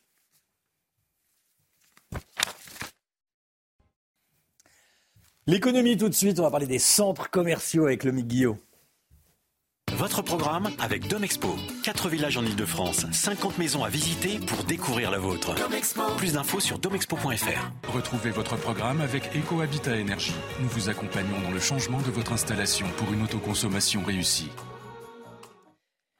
Le géant des centres commerciaux Unibail Rodamco Westfield vient de réaliser une étude à l'échelle européenne qui montre que ces centres commerciaux ont un impact positif important sur l'économie. Alors que montre l'étude précisément? Alors Romain, le premier enseignement, c'est qu'un centre commercial, c'est un accélérateur de retombées économiques. Pour 1 euro qu'on dépense ou qu'on investit dans ces centres, il y a 9 euros de retombées pour euh, l'économie. En France, les principaux centres commerciaux auraient ainsi contribué à hauteur de 3,3 milliards d'euros au PIB euh, en 2023. C'est loin d'être négligeable. Et puis, autre enseignement, ces centres permettent également aux commerçants de réaliser un chiffre d'affaires plus important à surface de boutique équivalente que dans un autre endroit. 21% de ventes en plus. C'est bon pour les affaires. C'est aussi plus de TVA pour l'État, plus de cotisations grâce à l'emploi. Oui, parce que ces centres ont aussi un impact important sur l'emploi. hein. Oui, c'est un autre chiffre étonnant de cette étude. Chaque emploi créé dans l'un de ces centres permet de soutenir 66 autres emplois localement. Alors c'est normal parce qu'un centre en lui-même, il emploie qu'une vingtaine de personnes. Quand on rajoute toutes les boutiques, ça fait quand même 2000 personnes dans un seul centre. On- en tout, on estime que ça représente un peu plus de 35 000 emplois en France. Et ce qui est intéressant aussi, c'est que plus de la moitié de ces emplois, eh bien, ce sont des, des personnes qui n'ont pas de diplôme Mmh. supérieur et euh, à qui ces, ces- ces emplois permettent donc euh, eh bien, de, de- de monter dans l'ascenseur euh, social, si on peut dire. Bon, et vous nous dites que les centres commerciaux font des efforts pour réduire leur empreinte écologique? Oui, parce qu'on les accuse souvent d'être des temples de la consommation, voire de la surconsommation. Ah oui. Alors c'est vrai qu'ils ne Qui dit pas- ça? Tout le monde. Beaucoup. On, Bon. on entend souvent ce petit, euh, ce petit euh, commentaire. Euh, ce sont simplement bien des commerces et des commerces qui fonctionnent et qui fonctionnent bien. Ils font euh, beaucoup de choses pour réduire leur empreinte écologique, ces centres. Aujourd'hui, 50% des 250 millions de, de visiteurs euh, se rendent dans ces centres commerciaux en utilisant des transports qui sont écologiquement neutres, euh, autrement dit euh, les transports en commun ou qui vont à pied puisque ces centres peuvent se situer euh, en ville. Et puis on trouve de plus en plus eh bien, de panneaux solaires sur ces centres, sur leurs parkings, qui permettent de produire une partie de, de l'électricité. Bref, ils font des efforts à la fois pour encourager l'économie et réduire leur empreinte. C'est plutôt vertueux. Qui aime bien aller dans les centres commerciaux? Chana, vous aimez bien? Moi, j'adore. On en avait parlé. En posant la question, mais on revient le fait. parce qu'il y a tout sur place. Oh là là. besoin- Et puis en hiver, c'est bien. On C'est est vrai. protégé du froid. C'est chauffé. C'est puis en ce moment, ce chauffé. sont les soldes. Et en plus, en ce moment, c'est les sols. Moi, j'ai- j'aime bien aussi. Oui, c'est vrai que ça. Gauthier, euh, on vous Ça voit dans les centres très, commerciaux très, très longtemps Ouais. que je suis pas allé dans un centre commercial. Vous faites pas vos courses, vous allez sur Si, Internet Merci, oui, si je fais a des un courses. personnel shopper. J'ai tout chez moi le qui arrive le matin sur mon paillasson. Et... Ah non, c'est tout. Ça, c'est depuis que t'es marié. Non. Non, Oh non, c'est vrai que les centres, les centres commerciaux, on les retrouve quand on est parisien, on les retrouve quand on a la chance de pouvoir sortir un peu de Paris, parce que sinon, c'est les petites supérettes à Paris, là où tout est trois fois plus cher. Et c'est vrai que le fait de retrouver les endroits où on peut avoir sur place le poissonnier, le boucher, le fromager, c'est quand même un plaisir. Ah oui, oui, non, mais ça, oui, alors ça, c'est les hyper, Oui, mais c'est euh, c'est commercial. un hypermarché. Je crois que vous vous confondez. Vous ne Oui, pas y aller très non, souvent, euh, Paul. Les, les centres commerciaux, vous savez, c'est. Euh, Paul. c'est- Parly 2, c'est euh, Vélizy 2, Oui, les c'est tout ça, voilà. c'est plus que Ce sont des marques, avec les oui, voilà. marchands, Ah oui, c'est pas des hypermarchés, voilà. Non, les centres commerciaux, c'est qu'est-ce que c'est sympa. Mm. Bon, merci, Lomic. C'était votre programme avec EcoHabitat Énergie. Nous vous accompagnons dans le changement de votre ancienne installation pour une autoconsommation réussie. C'était votre programme avec Domexpo. 4 villages en Ile-de-France, 50 maisons à visiter pour découvrir la vôtre. Plus d'infos sur domexpo.fr. Et on est encore sur la différence entre le centre commercial et l'hypermarché. le centre commercial, il y, a, plein de, il y a plein de boutiques, il y a des, des, des vêtements, du bricolage, du, euh, beaucoup de vêtements d'ailleurs, beaucoup de vêtements, des, des, chaussures, des parfums, voilà. Sinon, c'est l'hypermarché avec une galerie commerciale, mais bon. C'est encore, euh, c'est encore. Là, on parlait des. Centres... On ira le week-end prochain. Oui, ah, voilà. c'est le centre commercial. Je pense que les téléspectateurs ont compris la différence. Maintenant. Allez, le temps, et on commence avec la météo des neiges. La météo des neiges avec Murprotec, expert en traitement définitif contre l'humidité. Diagnostic gratuit sur murprotec.fr. Un point sur votre météo des neiges et après les belles conditions des derniers jours, le plein soleil place à une perturbation qui va apporter de nouvelles chutes de neige au cours des prochaines heures, parfois conséquentes sur les Pyrénées ou encore sur les Alpes. Et la semaine prochaine sera marquée par de fréquents passages de nouvelles perturbations. Attention tout de même au risque d'avalanche qui est toujours présent sur une partie des stations, sur les Alpes, les Alpes du Nord en particulier. Il est souvent faible ce risque d'avalanche, mais prudence tout de même sur les pistes et encore plus en dehors des pistes. C'était la météo des neiges avec Murprotec, expert en traitement définitif contre l'humidité. Diagnostic gratuit sur murprotec.fr. Le temps, Alexandra Blanc. La météo avec Groupe Verlaine. Isolation, photovoltaïque et pompe à chaleur pour une rénovation globale. Groupeverlaine.com. Il a fait froid ce week-end, Alexandra Oui, en effet, Chana, si je vous dis moins 31 degrés, à votre avis, c'était où? Ah, je ne sais pas. Quelle région de France est, est particulièrement... À Mignot-Villard, dans, le Jura, moi, je ah dirais. Moi, je dirais à Mignot-Villard, dans le Jura. Vous, avez triché.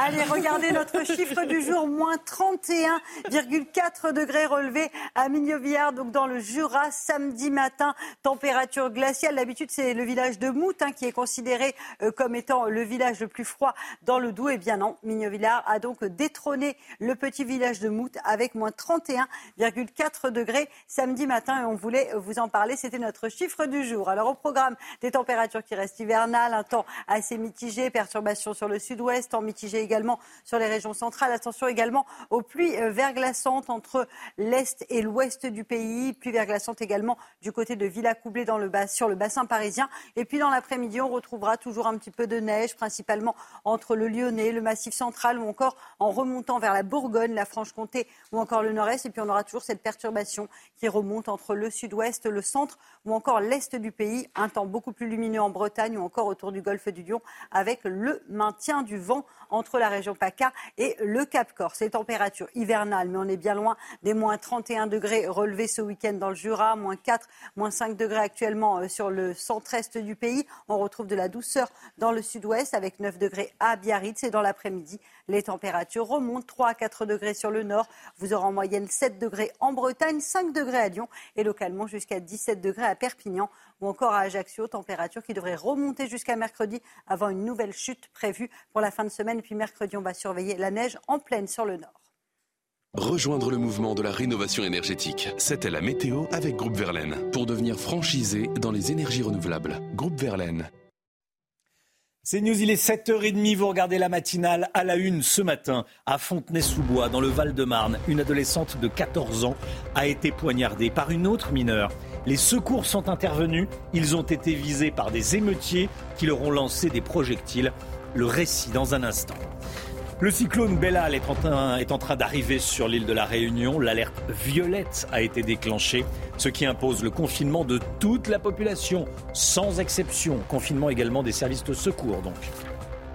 En Corse, les tensions entre communautés s'aggravent après l'agression d'un homme au couteau la semaine dernière.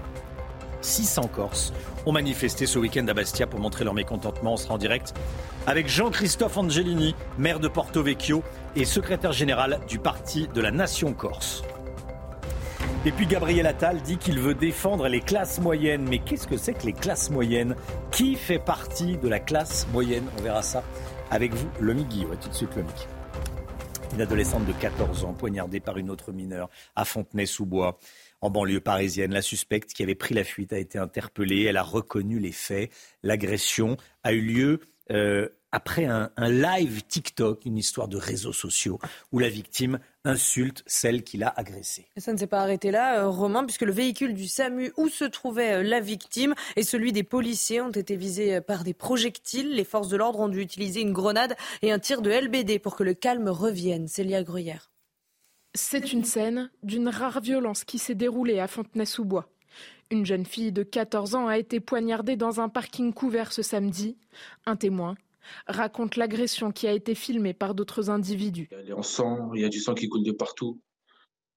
Ensuite, euh, mon pote, il a eu la force, je ne sais pas comment il a fait, il a eu la force de, l'attraper, de, commencer à, prendre un tissu, appuyer euh, sur sa plaie. Moi, je suis arrivé, j'ai tenu sa main, je, tenais un peu sa tête pour qu'elle reste avec nous. Et je voyais de plus en plus, au fur et à mesure, elle fermait les yeux et elle commençait à perdre conscience. L'agression ferait suite à une altercation entre la victime et l'agresseur sur un live TikTok du témoin. La suspecte a été arrêtée peu de temps après et a reconnu les faits. Mais alors que la victime était installée dans le SAMU, le véhicule ainsi que celui des policiers ont été la cible de nombreux projectiles lancés depuis un autre bâtiment à proximité. La mère de la victime est encore sous le choc. Ont osé, les garçons, les lascars, on appelle ça des lascars du quartier, nous caillasser, alors que ma fille se vidait de son sang. Ils n'ont même pas laissé les secours tranquilles faire les soins. Ils nous ont caillassés. On s'est dit, c'est foutu pour nous. Ils nous ont détruits. C'est dit, c'est fini. L'adolescente est toujours hospitalisée dans un état stable. Voilà, quelle tristesse. Euh, agression d'une adolescente pour des histoires d'insultes sur des réseaux sociaux. Ensuite, le véhicule du SAMU euh, qui, intervient, qui est visé euh, par des, par des émeutiers qui tirent sur les, médecins, les soignants, des, des, projectiles. C'est absolument scandaleux et je voulais qu'on en parle ce matin et qu'on vous raconte cette histoire ce matin.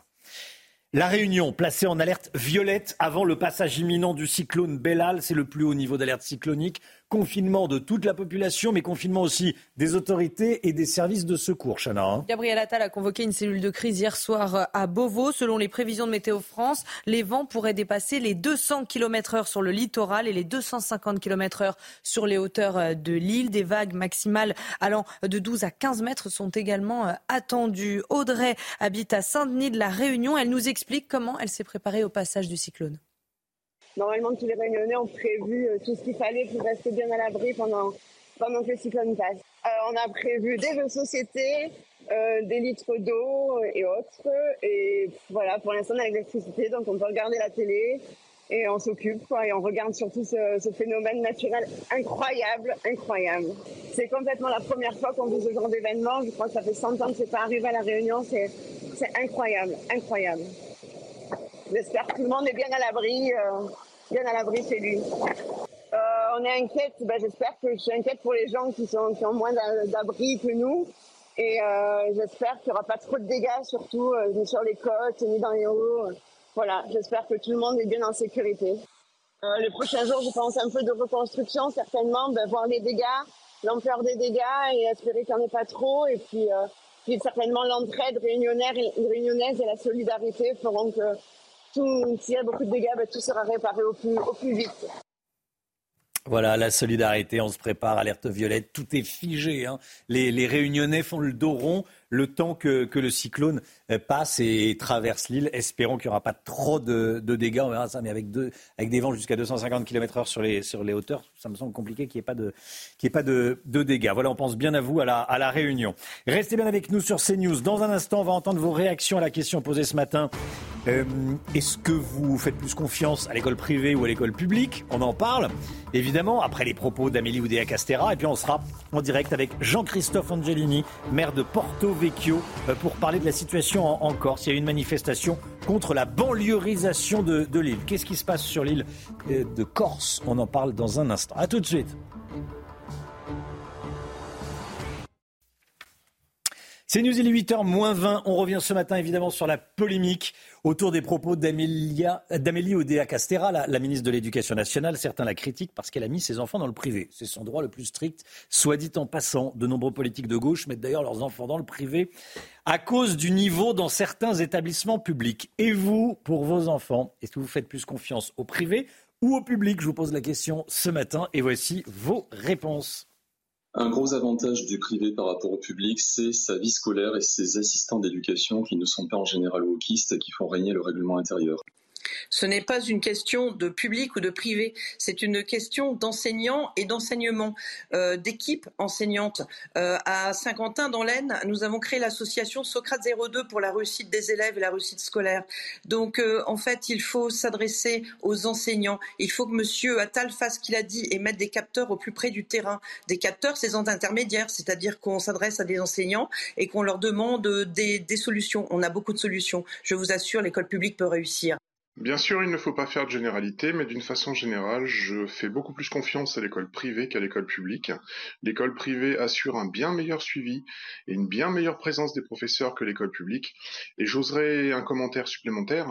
Euh, la présence ou l'omniprésence des organisations syndicales ainsi que des associations de parents d'élèves dans l'école publique n'aide pas non plus au bon fonctionnement de l'école publique. Voilà, beaucoup d'avis très, euh, très euh, contrastés, mais de fait, euh, beaucoup de familles font plus confiance au privé quand il y a un problème dans le, dans le public. Qui veut, réagir? Paul Sugy? Euh, comme vous l'avez dit, c'est hmm. effectivement son, son, droit le plus strict. Le constat qu'elle fait de la, de la, déchéance de l'école publique dans certains établissements, euh, beaucoup l'ont fait et n'ont pas eu le courage de le faire à haute voix. En revanche, quand on fait ce constat et qu'on est ministre, maintenant, il n'y a pas une seule seconde à perdre, il faut agir tout de suite. Oui, Gauthier. c'est exactement ça. Maintenant, elle est obligée d'avoir des résultats parce que si elle se plaint du manque de profs, euh, alors déjà, en plus, cette version est contestée et elle, elle conteste ceux qui contestent cette version. Hmm. le feuilleton n'est pas terminé. Mais dire ça à côté de son prédécesseur, alors que ça fait sept ans qu'Emmanuel Macron est au pouvoir et donc responsable du manque de profs. Gabriel Attal, on en a peu parlé, mais il promettait avant la rentrée de septembre un prof devant chaque élève. Et il n'y a pas eu un prof devant chaque élève à la rentrée de septembre. On change de sujet. On est avec Jean-Christophe Angelini, maire de Porto Vecchio, secrétaire général du PNC parti de la Nation Corse. Bonjour Jean-Christophe Angelini, merci d'être en direct avec nous ce matin dans la matinale de CNews. Bonjour à vous, merci de m'avoir invité. Eh ben, merci d'avoir accepté. Il y a eu une manifestation samedi en Corse contre, je cite, la banlieusisation de, de l'île. Qu'est-ce qui se passe en Corse en ce moment? Il se passe avec 20 euh, ou 30 ans de retard, peut-être, ce que vous avez pu connaître auparavant, à savoir que l'on a, euh, dans une urbanité euh, contrastée, mouvementée, à tous les points de vue d'ailleurs, un certain nombre d'incivilité, de phénomènes euh, qui, encore une fois, euh, étaient pour nous étrangers à Lille et qui, de proche en proche, commencent à, la gagner. Donc il y a une claire volonté aujourd'hui de poser les choses et en même temps d'exprimer un débat dans le cadre démocratique et de ces nombreux rassemblements. Oui. Alors, quand on dit problème, entre, la entre des, des, des, habitants et d'autres habitants euh, dont les familles sont issues de l'immigration. C'est ça, euh, c'est comme ça que ça se présente? Pas, exactement, non. Par banlieusisation, les mouvements autonomistes, nationalistes, dont celui auquel j'appartiens, le PNC, ont plutôt voulu euh, évoquer, je dirais, ce sujet d'urbanité. La Corse connaît un développement qui ces dernières années a été exponentiel. Je parle notamment en termes d'urbanisation, des phénomènes de concentration de la population dans les villes, à la périphérie des villes, je le redis, c'est euh, une société qui est historiquement, traditionnellement euh, euh, agro-pastorale, qui s'est toujours hein, organisée autour de villes et villages, mais avec un, souci de répartition des flux, des activités, des hommes, et qui, comme toutes les sociétés aujourd'hui d'Europe et au-delà, tente à se concentrer autour des deux grands pôles urbains et périurbains que sont Ajaccio et Bastia. Il y a, c'est vrai, un sujet d'immigration qui n'a pas toujours été euh, régulée ni contrôlée, notamment par la collectivité de Corse, dont je rappelle qu'elle n'en a pas la compétence. Et encore une fois, la montée en puissance, et nous commençons à le dire, sans faire d'amalgame ni de corrélation mécanique du trafic de stupéfiants et des addictions. Là aussi, il faut briser un tabou. Pendant longtemps, on a dit de la Corse qu'elle était à l'abri de ce genre de dérivés de phénomènes. Moi, je viens vous dire avec beaucoup de solennité et en même temps beaucoup de tristesse et de détermination que la Corse est entrée massivement dans cette dérive et qu'aujourd'hui, il n'est pas trop tard pour l'en sortir, pour peu encore une fois que l'on s'en donne les moyens. Donc ce que les habitants euh, de ce quartier, je crois, ce que les Corses en général veulent dénoncer, dans un élan qui n'est ni raciste ni xénophobe, c'est ce phénomène qui touche la Corse et qui aujourd'hui risque de l'emporter si on ne se mobilise pas. Oui. Moi, très honnêtement, j'en étais resté euh, au fait que bah, euh, les, habitants de, Corse, effectivement, euh, pas réglaient eux-mêmes les, problèmes, mais bon, qu'il y avait une, sorte de pression sociale qui faisait qu'il n'y avait pas de, avait pas de soucis. Et là, on découvre sur le continent que, en réalité, bah, la Corse est touchée également par les mêmes problèmes que le continent. La Corse est touchée par les mêmes problèmes. Cette idée selon laquelle les Corses, de par leur code culturel, la pression sociale, implicite ou non, qu'ils étaient en mesure d'exercer, eh bien, pouvaient régler les choses, elle est de moins en moins vraie. Elle est de moins en moins vraie. Et on voit bien aujourd'hui que la Corse, elle perd aussi euh, ses codes culturels, comme toutes les sociétés. Et si vous me le permettez, elle les perd d'autant plus vite et d'autant plus fortement qu'elle n'est pas reconnue dans ses droits. Vous le savez, sans que ce soit une injure au peuple français ni à qui que ce soit, il y a un peuple corse, il y a une langue corse, il y a euh, une terre qui est aujourd'hui menacée par une mondialisation effrénée, par une perte de repères, par une absence de reconnaissance. Et vous n'êtes pas sans savoir également, je crois, que le processus qui est aujourd'hui engagé avec l'État, il doit nous permettre, je l'espère en tous les cas, hein, de régler toute ou partie de ces questions et de permettre à la Corse d'être reconnue tout simplement dans son droit à l'existence. Et je crois que ça nous permettra également, par extension, euh, de régler un certain nombre de problèmes, y compris ceux auxquels vous avez fait référence, et, je le redis, que la Corse aujourd'hui subit de plein fouet. Merci Jean-Christophe Angelini. Effectivement, hein, la nation corse, le peuple corse, ça c'est un sujet qui est très politique et qui, euh, et qui dure et qui dure et qui dure. Merci beaucoup en tout cas d'avoir été en direct avec nous ce matin. Jean-Christophe Angelini, maire de, de, Porto Vecchio. Allez, le rappel des titres avec vous, Chana Lousteau. La Réunion placée en alerte violette avant le passage imminent du cyclone Bellal. C'est le plus haut niveau d'alerte cyclonique. Il implique un confinement strict de toute la population, y compris des autorités et des services de secours. Gabriel Attal a convoqué une cellule de crise hier soir à Beauvau. Selon les prévisions de Météo France, les vents pourraient dépasser les 250 km heure dans les hauteurs de l'île. Des vagues maximales allant de 12 à 15 mètres sont également attendues. Et puis une nouvelle vidéo du Hamas montre trois otages en vie. On ne sait pas quand cette vidéo a été tournée, mais elle a été publiée hier. Un peu plus tôt dans la soirée, le Hamas a affirmé que beaucoup d'otages avaient probablement été tués récemment. Les autres sont en grand danger. L'organisation terroriste impute la pleine responsabilité de leur sort à Israël. Votre programme avec Domexpo. 4 villages en Ile-de-France, 50 maisons à visiter pour découvrir la vôtre. Plus d'infos sur domexpo.fr. Retrouvez votre programme avec EcoHabitat Énergie. Nous vous accompagnons dans le changement de votre installation pour une autoconsommation réussie. L'économie avec euh, le Guillot. Gabriel Attal assure qu'il tiendra la promesse d'Emmanuel Macron de baisser les impôts des classes moyennes. Bon, très bien.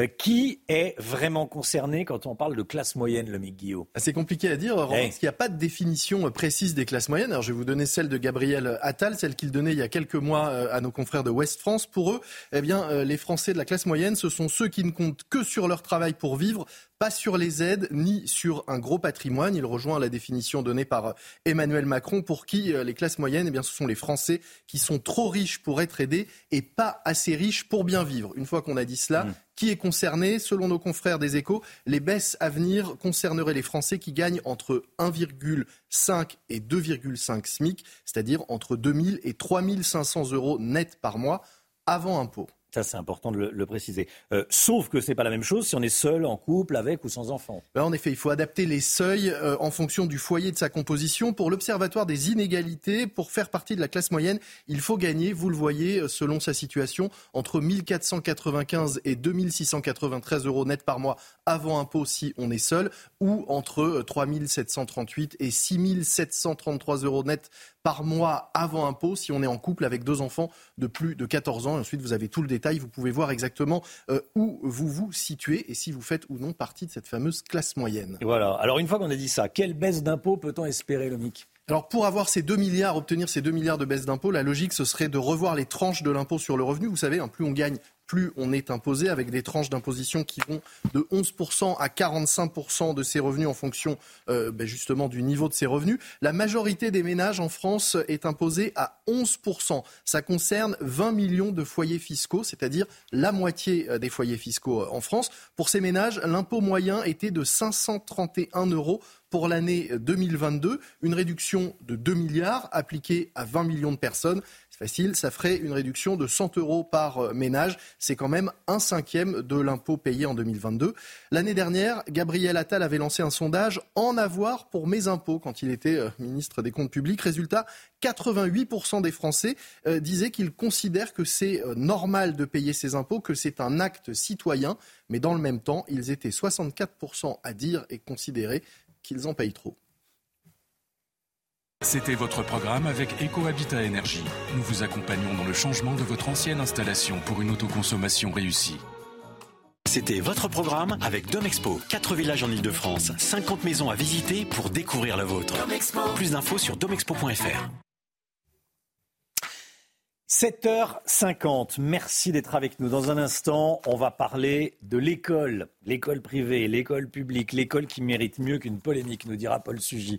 A tout de suite. Paul Sugy avec nous.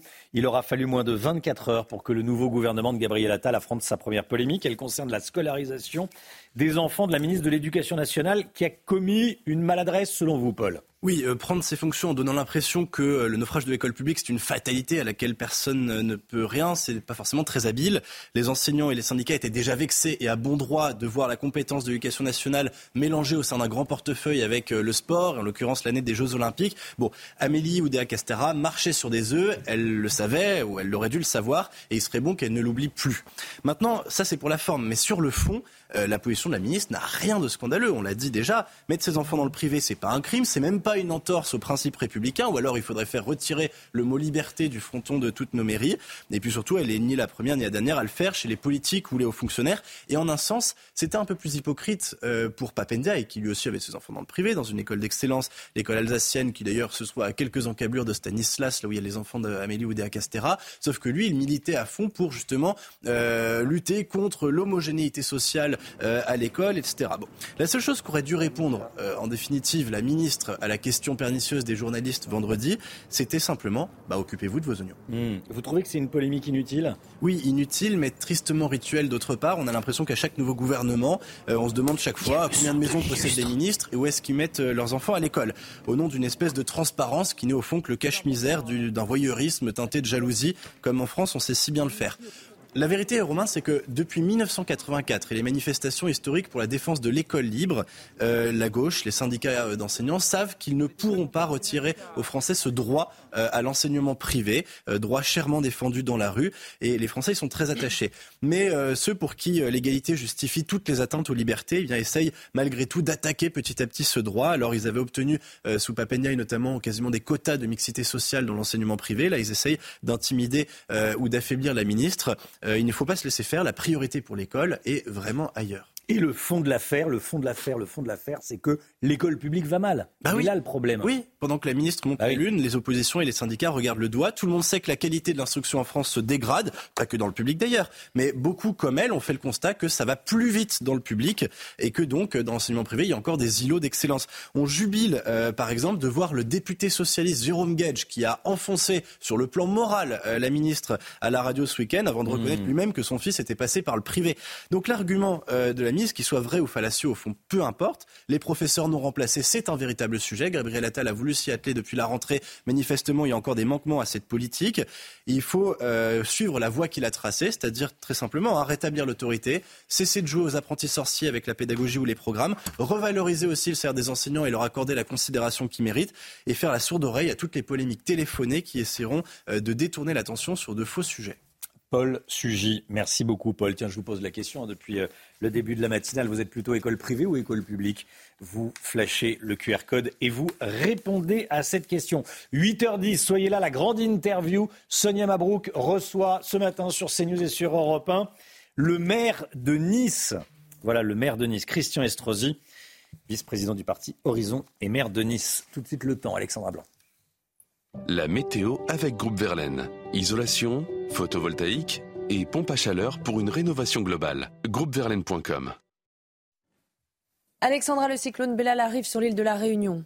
Oui, en effet, il arrive sur l'île de la Réunion. D'ailleurs, les vents sont, sont en train de s'intensifier au moment où je vous parle. On attend les rafales de vent de l'ordre de 200 km par heure à l'intérieur des terres, donc des vents tempétueux, une forte houle avec des vagues qui pourraient localement dépasser les 10 mètres, avec également des inondations. C'est un cyclone impressionnant, avec donc un confinement imposé pour l'ensemble de la population. On n'a pas vu ça depuis 1962, donc les dégâts pourraient être considérables. Situation à surveiller. C'est maintenant que ça se passe. Ça va durer au moins euh, jusqu'à la fin euh, de la matinée, avec donc une situation chaotique attendue euh, du côté de l'île de la Réunion et notamment à Sainte-Clotilde, sur les hauteurs où ça souffle déjà bien fort depuis le lever du jour. Alors au programme en métropole, des conditions météo assez hivernales, perturbations dans le sud-ouest, un temps assez perturbé également entre l'ouest et le nord-est du pays, avec quelques pluies verglaçantes, quelques flocons de neige également en allant vers le centre-est ou encore le nord du pays. On retrouvera dans l'après-midi cette même perturbation entre le sud-ouest, le centre ou encore le Lyonnais. On attend de la neige également localement entre 1 et 3 cm de neige entre le Lyonnais, la Bourgogne ou encore la Lorraine et l'Alsace. En revanche, c'est beaucoup plus lumineux sur le nord-ouest ou encore autour du golfe du Lion avec néanmoins le vent qui se maintiendra entre la région PACA et la Corse. Donc un temps assez mitigé sur le centre aujourd'hui. Côté température, ça reste hivernal ce matin, moins 2, moins 3 degrés entre la Bourgogne, la Franche-Comté ou encore moins 4 degrés entre Nancy et Strasbourg contre 9 degrés euh, pour le Pays Basque. Et dans l'après-midi, les températures resteront hivernales au nord, mais ça remonte quand même par rapport à ce week-end qui a été glacial au nord. 4 degrés à Paris, 3 degrés en moyenne pour la région lilloise ou encore à Rouen. Vous aurez 5 degrés à Lyon et localement jusqu'à 17 degrés attendus à Perpignan ou encore à Ajaccio. Rejoindre le mouvement de la rénovation énergétique. C'était la météo avec Groupe Verlaine pour devenir franchisé dans les énergies renouvelables. Groupe Verlaine, c'est News, il est 8h, vous regardez la matinale à la une ce matin, les Canaries qui sont en train de devenir le Lampedusa espagnol. Des centaines de migrants arrivent quotidiennement sur, sur cet archipel espagnol au large de l'Afrique. On va vous montrer ce qui s'y passe. La Réunion en alerte cyclonique violette, ce qui veut dire que même les véhicules de secours ne sortent plus. On attend des vents allant jusqu'à 250 km/h. Emmanuel Macron s'invite à la télévision demain soir. Deux heures de conférence à partir de 20h15. Que sait-on de ce grand show présidentiel? On verra ça avec Gauthier Lebret. A tout de suite Gauthier. Est-ce que les îles Canaries sont devenues le nouveau Lampedusa espagnol? On se pose la question ce matin face aux arrivées massives de migrants ces derniers jours dans l'archipel. L'année dernière, le nombre d'entrées illégales en Espagne a explosé, plus 82% par rapport à 2022. Augustin Donadieu. Il ne s'agit pas d'images de Lampedusa en Italie, mais des Canaries au large des côtes marocaines. Chaque jour, ces îles espagnoles voient arriver par la mer des centaines de migrants. De jour comme de nuit, les autorités maritimes sont dépassées. On est effectivement sur 500 migrants tous les 48 heures et 10 000 migrants par mois. Donc c'est énorme. ceux qui s'occupent de ces migrants, ce sont des bateaux comme celui qui est derrière moi, qui normalement euh, s'occupent tout simplement d'aller faire du sauvetage en mer. Et aujourd'hui, 90% de leur activité est d'aller chercher les migrants. Ça arrive à toute heure, le matin, l'après-midi. Ils font véritablement des rondes au milieu de la nuit, etc. Une fois débarqués sur cette île d'El Hierro, les migrants sont pris en charge par la Croix-Rouge avant de rejoindre des centres de rétention saturés qui ne pourront les accueillir que quelques heures au bout de quatre jours, ils sont envoyés dans la péninsule, c'est-à-dire à Malaga, dans le sud de l'Espagne, donc véritablement sur le territoire européen, parce qu'ici, c'est complètement saturé. Et en raison également des accords européens, une répartition de ces migrants est amenée à être faite. Cet afflux migratoire en nette augmentation du continent africain vers les îles espagnoles a entraîné en 2022 la disparition ou la mort de plus de 6600 migrants selon les ONG. C'est trois fois plus qu'en 2022.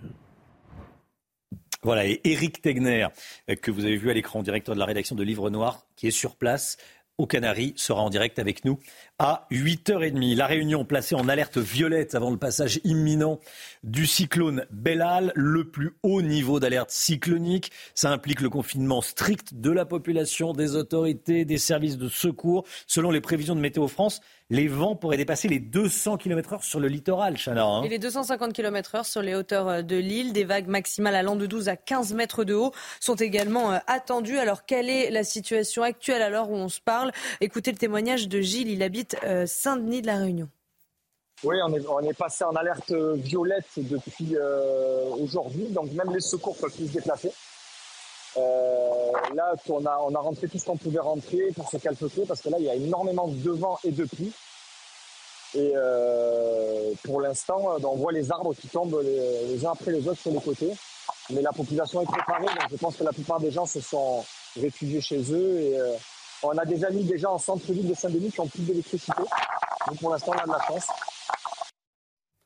Voilà, bon courage à vous si vous êtes euh, sur l'île de, la Réunion, les Réunionnais qui attendent donc le, passage de ce cyclone monstrueux Bellal.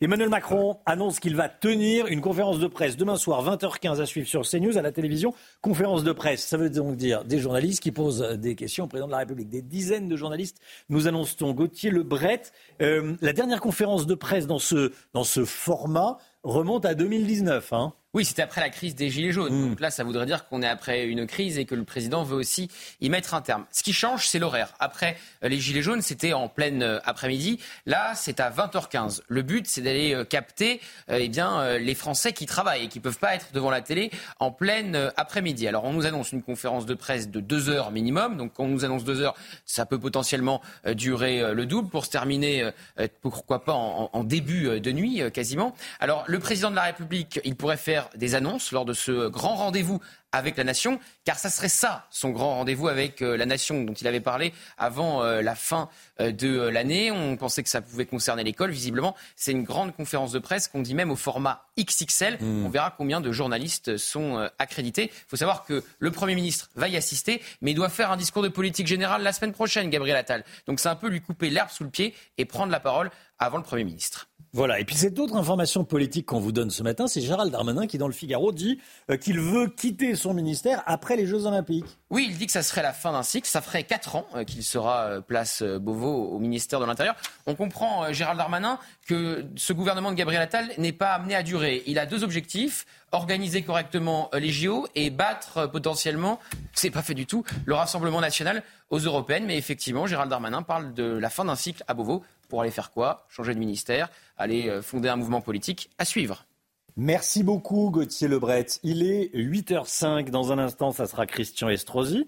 Christian Estrosi, le, le maire de Nice, qui sera l'invité de Sonia Mabrouk pour la grande interview. Paul Sugy, tiens, commentaire sur ce qu'on vient de, de dire là. Euh, Gérald Darmanin, qui annonce, généralement les, les ministres sont plutôt à annoncer qu'ils veulent aller dans le ministère. Là, il dit je, je partirai après les Jeux Olympiques. C'est étonnant quand même. Oui, ça, il laisse en 10 secondes, hein. effectivement le moment d'avoir un destin personnel va bientôt sonner pour lui. Et puis en plus de ça, il y a quand même quelques pics euh, sur euh, notamment le manque d'esprit populaire du, du, nouveau gouvernement. Alors lui, c'est ce qu'il veut incarner hmm. et il va dans les mois ou les années qui viennent effectivement essayer de jouer cette carte-là à fond.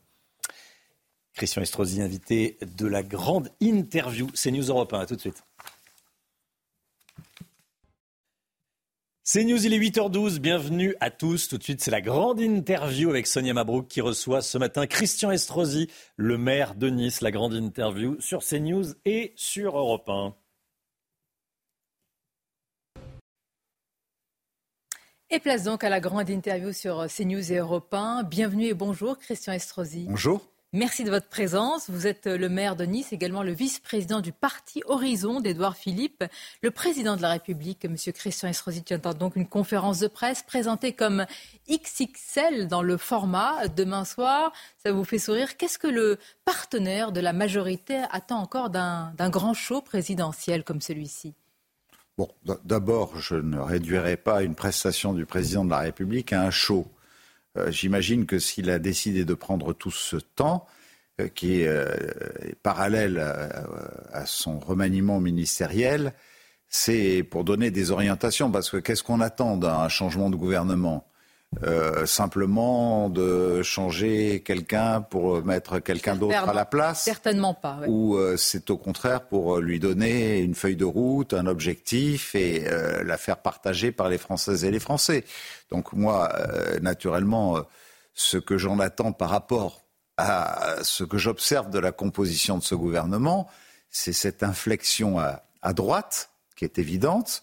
Évidente, dites-vous, pourquoi? Ah bah, elle est évidente parce que nous voyons que les personnalités à qui il a été confié des responsabilités euh, respectent euh, euh, des idées qu'ils défendent eux-mêmes à titre individuel, au centre, au centre droit, depuis des années.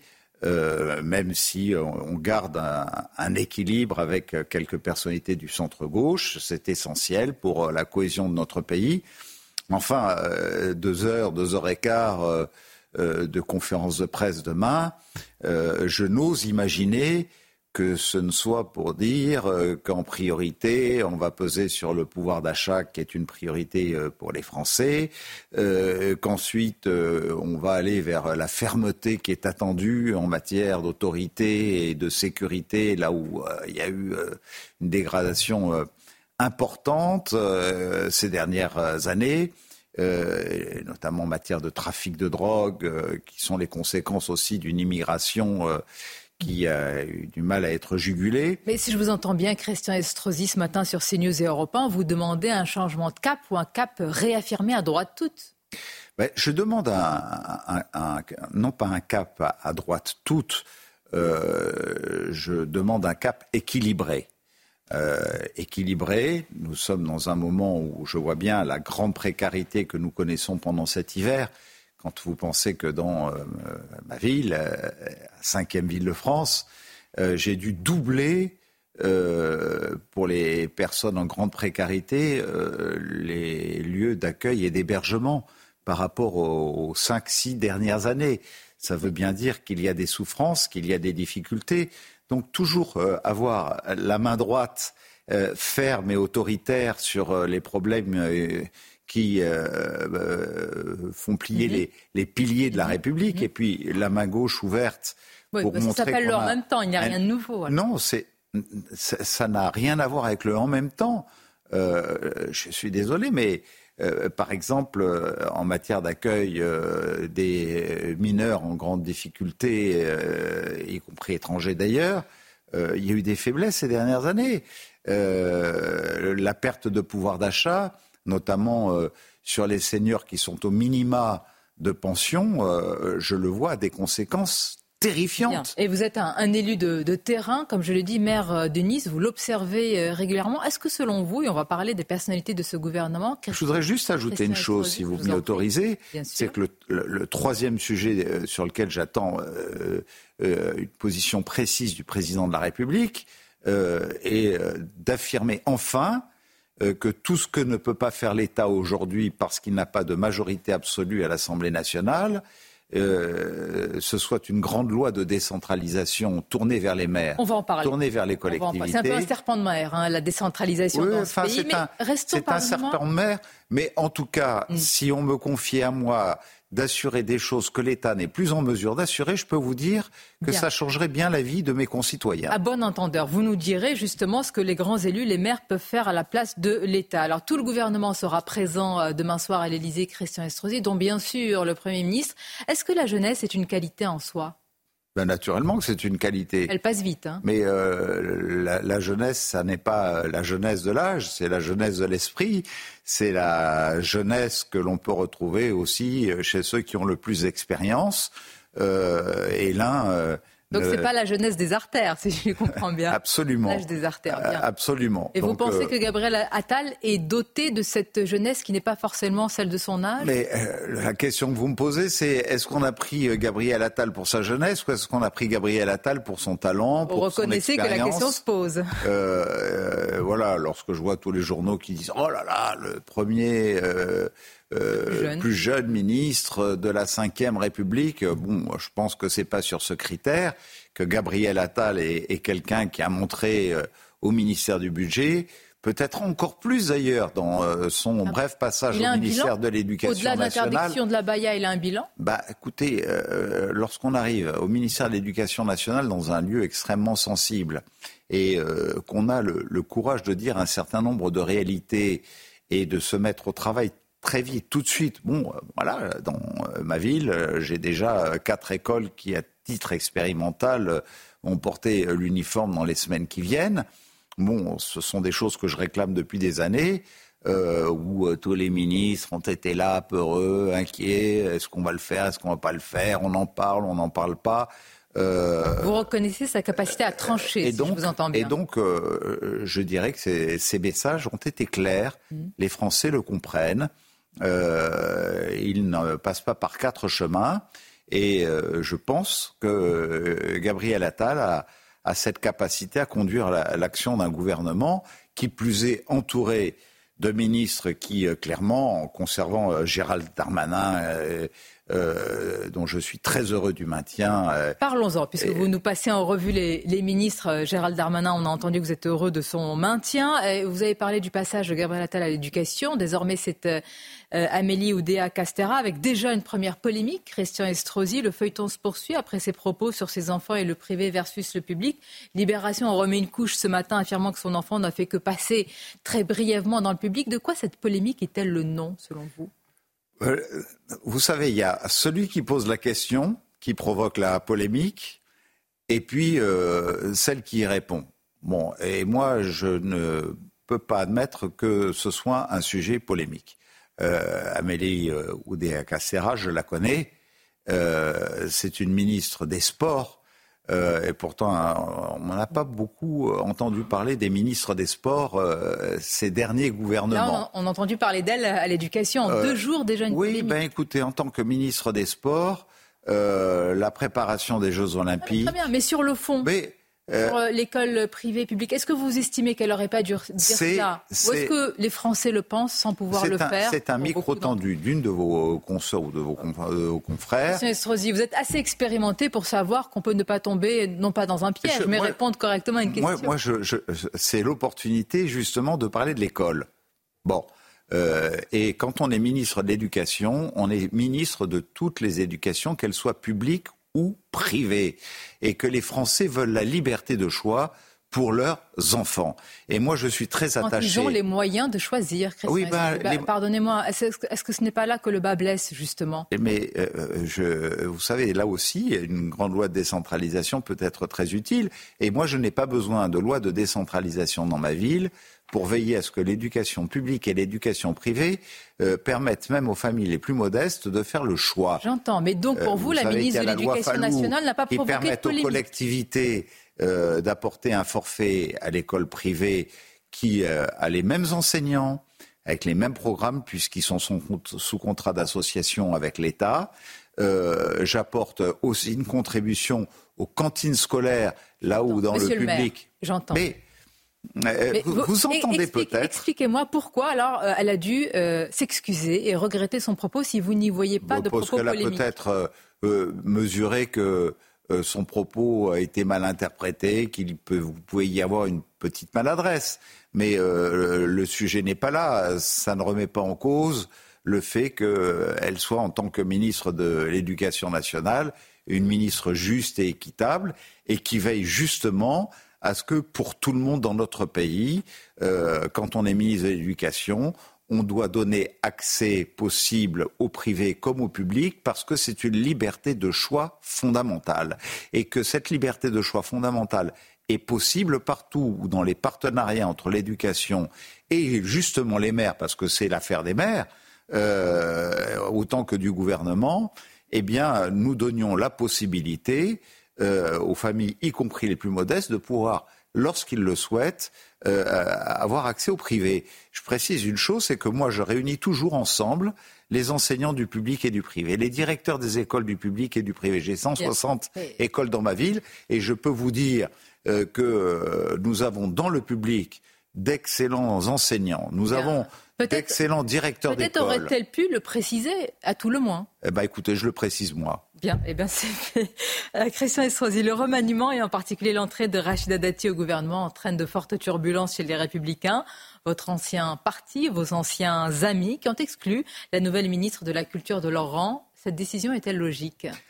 Euh, C'est, vous savez, euh, Rachida Dati, qui est une amie, euh, avec laquelle nous avons partagé dans les gouvernements de Nicolas Sarkozy ensemble des responsabilités, une femme de courage, de valeur. De conviction euh, De conviction. Qui ne change pas euh, On a les mêmes convictions. On a les mêmes convictions. Nous sommes des gaullistes. nous sommes issus de la, même lignée politique. Euh, je n'en ai pas changé. Euh, je les défends aux côtés d'Édouard Philippe aujourd'hui. Elle les défendait et elle continuait à les pousser euh, chez les Républicains. En disant, en qualifiant de traître de gauche et de traître de droite, vous avez entendu cette phrase, ceux qui ont rejoint la Macronie, oui, comme vous. En oui, ben vous savez, euh, Rachida a fait des choix. Euh, elle était parlementaire et euh, maire d'un arrondissement mmh. où à Paris, on ne peut pas dire que tout brille à Paris, mais en tout cas dans son arrondissement, les choses, elles sont tenues. Mmh. C'est donc une élite territoriale de grande qualité. Euh, et aujourd'hui, je vois cette espèce de sectarisme qui ne ressemble plus du tout ni au RPR, ni à l'UMP, ni aux Républicains, euh, qui euh, restent idéologiquement euh, les grandes familles politiques aux côtés de Jacques Chirac ou de Nicolas Sarkozy, où j'ai eu du bonheur à, défendre des idées. ce sectarisme, aujourd'hui, me fait penser à Staline. Oh. Staline qui disait, pour, pour se renforcer, retenez cette phrase, pour se renforcer, il faut s'épurer. Très bien. Eh bien, C'est une épuration. À, à, continuer à faire cette épuration, nous voyons euh, euh, semaine après semaine, mois après mois, que dès qu'on n'est pas dans cette euh, espèce de radicalisation exigée par certains, on dit allez dehors, vous n'avez plus votre place aujourd'hui défendre l'intérêt général de notre pays. On a besoin de contributions pour les, mais les LR staliniens, expliquez-nous. Donc, à vos yeux, on peut être rallié au macronisme, au cœur de l'équipe gouvernementale, et continuer à être encarté tranquillement dans l'opposition? Mais euh, c'est aujourd'hui. Euh, le remaniement est une opportunité peut-être pour faire preuve d'un peu d'intelligence et de se dire qu'alors qu'il y a une inflexion à droite, ce qu'on a refusé en 2017 déjà, c'est autant d'années de perdu. vous proposiez en 2017 une sorte de coalition de gouvernement, mais en quoi ce ne sont pas des débauchages aujourd'hui de Rachida Dati et au, LR, au LR, il y avait tant de talents euh, qu'on n'a pas utilisés pour participer à l'action du gouvernement où on aurait pu avoir euh, de, de bien meilleurs résultats. On a l'opportunité de faire enfin non pas une majorité relative, mais une majorité absolue pour faire les réformes structurelles dont notre pays a besoin. Ils vont finir comme les LR alors vous. Ah bah, euh, vous savez, il y aura bientôt plus euh, d'anciens LR au gouvernement euh, que de LR au LR. donc il y a un moment où il va falloir qu'ils se posent la question quand même. Plus largement, comment ont réagi les partenaires de la majorité à ce remaniement? François Bayrou imagine entrer dans une forme de résistance après la nomination de Gabriel Attal. Et qu'en est-il d'Edouard Philippe, qui préside, je le précise, Christian Estrosi, votre parti Horizon? Je rappelle euh, qu'il a parlé de la nomination audacieuse, a-t-il dit, de Gabriel Attal, mais il n'est pas difficile de lire, euh, pour certains, l'agacement entre les lignes de l'ancien Premier ministre. Bah, écoutez, je partage avec euh, Édouard Philippe, vous le savez, des, liens de proximité. D'ailleurs, ce soir, un bureau politique. et je sens qu'Édouard Philippe est heureux de voir cette évolution aussi puisqu'au fond, avec Édouard Philippe, nous incarnons euh, dans la majorité présidentielle euh, cette aile du centre et du centre droit, cette aile gaulliste, gaulienne mmh.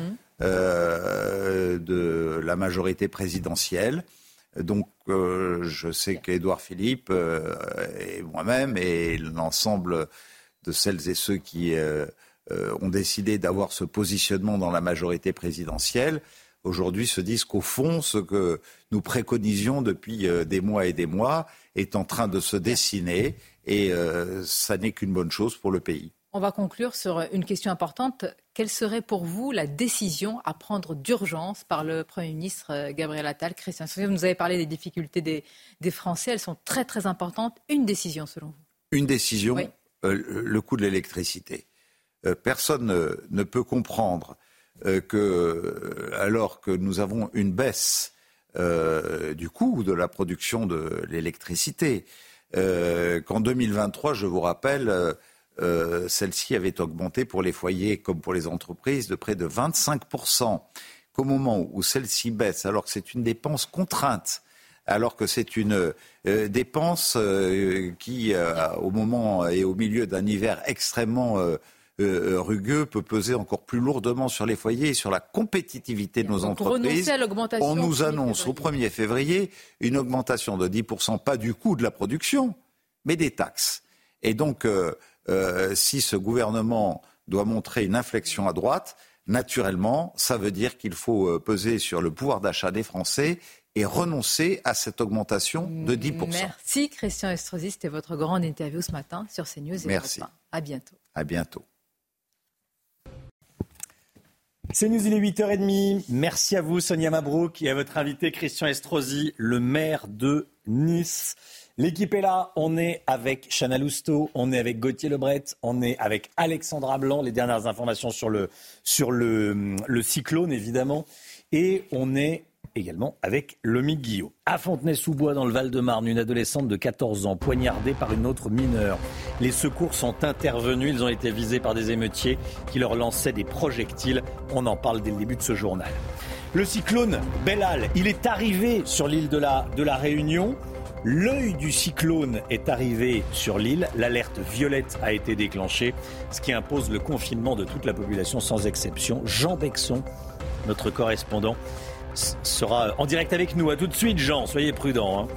Les Canaries sont en train de devenir le Lampedusa espagnol. Des centaines de migrants arrivent quotidiennement sur, sur cet archipel espagnol au large de l'Afrique. On va vous montrer ce qui s'y passe et puis on sera en direct avec Eric Tegner, qui est directeur de la rédaction de Livre Noir et qui est sur place. Une adolescente de 14 ans poignardée par une autre mineure à Fontenay-sous-Bois. La suspecte qui avait pris la fuite a été interpellée. Elle a reconnu les faits. L'agression serait liée à un, live TikTok, à des disputes sur les réseaux sociaux la victime a insulté celle qui l'a ensuite agressée. Et ça ne s'est pas arrêté là, Romain, puisque le véhicule du SAMU où se trouvait euh, la victime ainsi que celui euh, des policiers ont été visés par des projectiles. Les forces de l'ordre ont dû euh, utiliser une grenade et un tir de LBD pour que le calme revienne. Célia Gruyère. D'une rare violence qui s'est déroulée à Fontenay-sous-Bois. Une jeune fille de 14 ans a été poignardée dans un parking couvert ce samedi. Un témoin raconte l'agression qui a été filmée par d'autres individus. Y a en sang, il y a du sang qui coule de partout. Ensuite, euh, mon pote, il a eu la force, je sais pas comment il a fait, il a eu la force de, l'attraper, de, de, commencer à, à, prendre un tissu, appuyer euh, sur sa plaie. Moi, je suis arrivé, j'ai tenu sa main, je, tenais un peu sa tête pour qu'elle reste avec nous. Et je voyais de plus en plus, au fur et à mesure, elle fermait les yeux et elle commençait à perdre conscience. L'agression ferait suite à une altercation entre la victime et l'agresseur sur un live TikTok du témoin. La suspecte a été arrêtée peu de temps après et a reconnu les faits. Mais alors que la victime était installée dans le SAMU, le véhicule ainsi que celui des policiers ont été la cible de nombreux projectiles lancés depuis un autre bâtiment à proximité. La mère de la victime est encore sous le choc. Ont osé, les garçons, les lascars, on appelle ça des lascars du quartier, nous caillasser alors que ma fille se vidait de son sang. Ils n'ont même pas laissé les secours tranquilles faire les soins. Ils nous ont caillassés. On s'est dit, c'est foutu pour nous. Ils nous ont détruits. On s'est dit, c'est fini. L'adolescente est toujours hospitalisée dans un état stable. Voilà, un drame parce que cette adolescente a seulement 14 ans, elle a été poignardée. Et puis ensuite, euh, le SAMU vient et se fait caillasser, ce qui est absolument scandaleux. Réaction autour de la table, Mick bon, On a évité un drame euh, supplémentaire, puisque heureusement la, jeune fille a pu être euh, sauvée, mais ça aurait été encore pire si, si effectivement le, le, SAMU avait été bloqué ou n'avait pas pu intervenir. C'est absolument lamentable de s'en prendre ainsi au cours. Lamentable. L'œil du cyclone Bellal est arrivé sur l'île de la Réunion, l'île qui est placée en alerte violette, le plus haut niveau d'alerte cyclonique. Ça veut dire que c'est le confinement total. C'est-à-dire que l'île s'arrête, on reste chez soi, mais les secours ne sortent plus, les autorités ne sortent plus. On va partir sur place, hein, Chana. Oui, on va rejoindre notre correspondant euh, sur l'île de la Réunion, euh, Jean Bexon. Jean, dites-nous, l'œil du cyclone donc euh, est arrivé sur l'île. Quelle est la situation? Eh ben en fait, actuellement, il réside un calme olympien parce que, un olympien parce que précisément nous sommes dans l'œil du cyclone. Et quand l'œil du cyclone arrive, euh, il n'y a plus de vent, euh, il, euh, il, n'y a plus moins de pluie, etc. Et en fait, ce qui provoque les vents, ce qui provoque les rafales, c'est surtout le mur du cyclone. Donc ce calme olympien, il est trompeur puisque ce n'est pas du tout fini. Les rafales de vent qu'on a eues ce matin, qui ont pu atteindre les 150 km/h, voire 200 euh, km elles vont revenir euh, très bientôt une fois que cette parenthèse de calme sera, sera terminée. Ici sur l'île, vous l'avez dit, tous les habitants sont confinés. C'est une mesure préventive qui, à mon sens, porte ses fruits puisqu'il y a peu de victimes à déplorer. si ce n'est malheureusement la mort tragique d'un SDF, la mort tragique qui est survenue dans la nuit et qui est liée à ce cyclone, puisque cette personne avait refusé d'être hébergée en centre d'hébergement. Hmm. Ceci étant dit, il y a peu de personnes. Le, taux d'occupation des centres d'hébergement est assez faible, ce qui montre que voilà, le confinement a porté, a porté ses fruits ici. Jean, là vous êtes donc dans l'œil du cyclone, donc comme vous l'avez très bien expliqué, c'est calme dans l'œil du cyclone. Vous attendez à ce que ça, les vents reprennent dans combien de temps? Bah, En fait, les vents, ils, vont reprendre d'ici. Euh, le, cyclone, il va durer, il dure à peu près euh, une heure. Alors, contrairement, voilà, justement à cette idée reçue, euh, l'œil du cyclone, c'est le moment le, plus calme du cyclone. Vraiment, ce qui est violent, c'est le mur de l'œil du cyclone. Et les autorités précisent que ce calme olympien, il est vraiment temporaire et du coup appellent à tout le monde, à tous les habitants, euh, les autorités appellent à tous les habitants à respecter euh, encore ce, ce, ce confinement, euh, puisque les, les, vents violents qu'on a eu pendant dans toute la matinée, les arbres qui ont été secoués, les bambous qui sont pourtant des, de la végétation qui est solide, ont été ont été secoués de même, et, et, et, de fait, d'ici quelques minutes, d'ici une dizaine de minutes, une vingtaine de minutes, les rafales de vent vont reprendre. En tout cas, c'est ce qu'indiquent les autorités qui vraiment précisent qu'il faut rester, rester confiné. Merci beaucoup Jean. Jean Bexon, faites attention à vous, rentrez vite. Rentrez vite chez vous. Voilà. Merci Jean, en direct de Saint-Denis de la Réunion. Bon courage à vous. Euh, si vous êtes euh, sur place, soyez extrêmement prudents. De toute façon, la consigne est très claire. On reste chez soi et on, et on se calfeutre. On va partir euh, aux Canaries à présent. Retrouver Eric Tegner, directeur de la rédaction de Livre Noir, en direct des Canaries. Bonjour Eric Tegner. Bonjour Romain. Merci d'être en direct avec nous. Vous assistez à des arrivées massives de migrants. Je voulais vous avoir ce matin dans la matinale. Vous dites que les Canaries, et on va voir la carte pour bien comprendre où, euh, où est placé l'archipel des, des, Canaries. Vous dites que les Canaries sont en train de devenir le Lampedusa espagnol, du nom de cette île italienne en pleine Méditerranée, où arrivent de nombreux migrants. Expliquez-nous. Tout à fait. Alors ici, je suis sur le port de l'Arestinga, sur la petite île d'El Hierro, aux Canaries. Donc vous pouvez le voir justement euh, dernièrement. Il y a euh, plusieurs bateaux qui sont arrivés ici. Pourquoi? C'est un peu le nouveau Lampedusa espagnol parce qu'il faut comprendre qu'en 2023, il y a eu 40 000 arrivées de migrants ici. Ce petit village, c'est 500 personnes. Hein, il faut bien le comprendre. Cette petite île, c'est 10 000 habitants et 40 000 personnes ont transité vers ici en provenance euh, du Sénégal, mais également de Mauritanie. C'est une longue traversée qui fait 1500 km. Et pourquoi il y a une recrudescence euh, de ces arrivées depuis quelques mois? Parce que c'est en augmentant. On est sur 10 000 arrivées mensuelles. Tout simplement parce qu'il y a plus de contrôle sur la Méditerranée. Et donc, cette nouvelle route migratoire, qui pourtant n'est pas identifiée par le grand public, elle s'est ouverte. Alors, rien que sur ce week-end, moi, je suis arrivé il y a un peu moins de trois jours, j'ai pu voir près de 500 migrants qui sont arrivés. Donc c'est absolument massif. Et ce qu'il faut comprendre une fois qu'ils sont pris en charge ici par les bateaux qui sont euh, juste devant moi, lorsqu'ils vont identifier euh, un bateau au large des côtes, ils vont aller chercher, ils vont, ils vont les amener ici, les remorquer ici, ils sont pris en charge par la Croix-Rouge.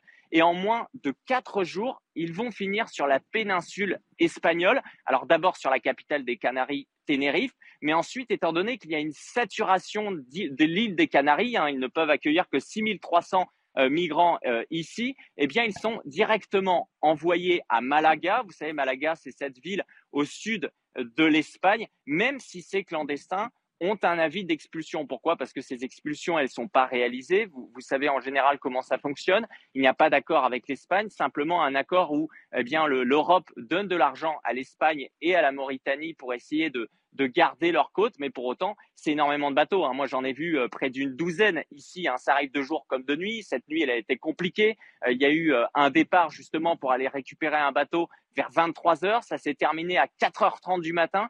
Donc, c'était énorme. Et ici, tout le monde est mobilisé nuit et jour parce que les arrivées elles sont euh, continues, elles sont flux continus. Mais il y a une différence avec Lampedusa, c'est que rappelez-vous Romain, en septembre, Lampedusa avait fait euh, euh, un, choc au niveau européen parce qu'il y avait une arrivée de 7000 migrants d'un coup, que c'était très peu organisé. Moi, j'étais sur place, j'avais pu le, voir, il y avait énormément de journalistes, alors qu'ici, il n'y a absolument aucun journaliste. Hein. D'ailleurs, les personnes que on peut voir de la sécurité qui souvent nous, nous disent, nous repoussent parce qu'ils ne veulent pas qu'on ait euh, d'image, nous expliquent, mais vous savez, il n'y a pas de journaliste ici. Pourquoi vous êtes ici? Et c'est ce qui est le plus surprenant. Et en fait, ici, c'est beaucoup mieux organisé. Une fois qu'ils arrivent ici, comme j'ai dit, ils sont pris en charge, ils sont dans des bus, ils arrivent sur la péninsule. Il n'y a pas de contact avec euh, la population, mais pour autant, on est sur ce chiffre euh, qui, est, euh, qui est stratosphérique, qui est de 10 000 migrants par mois. Surtout, le dernier point romain, c'est que depuis le mois d'octobre, ça augmente. C'est-à-dire qu'en 2024, si rien n'est fait, on peut s'attendre à 100 000 clandestins qui arrivent euh, par ici. C'est massif, c'est 70% de l'immigration espagnole. Donc, certains sont, sont renvoyés, d'autres vont en Europe? Très peu hein, sont, sont Très renvoyés. Peu sont hein. renvoyés et, que- et les autres vont en Europe, vont en Espagne alors? Tout à fait, parce que c'est ce que nous disent les gens de, de la. Croix-Rouge euh, en off. hein. Ici, ils sont envoyés dans, dans un centre, le centre San Andrés, à une demi-heure d'ici. Mais en, quatre jours, ils sont envoyés à Malaga et en Espagne. Et eux, ce qui est important de souligner, c'est qu'ils visent la France. Vous savez, il y a des accords européens, notamment depuis le mois de décembre, sur le pacte asile-migration, qui poussent à une répartition de ces migrants. Et quelle est la caractéristique des migrants qui arrivent ici à Hierro et aux Canaries? C'est qu'ils viennent de pays francophones. Je pense au Sénégal à 60%, je pense également à la Guinée. Et ces euh, migrants, ils ne cherchent pas à rester en Espagne. Ce qu'ils visent, c'est la France.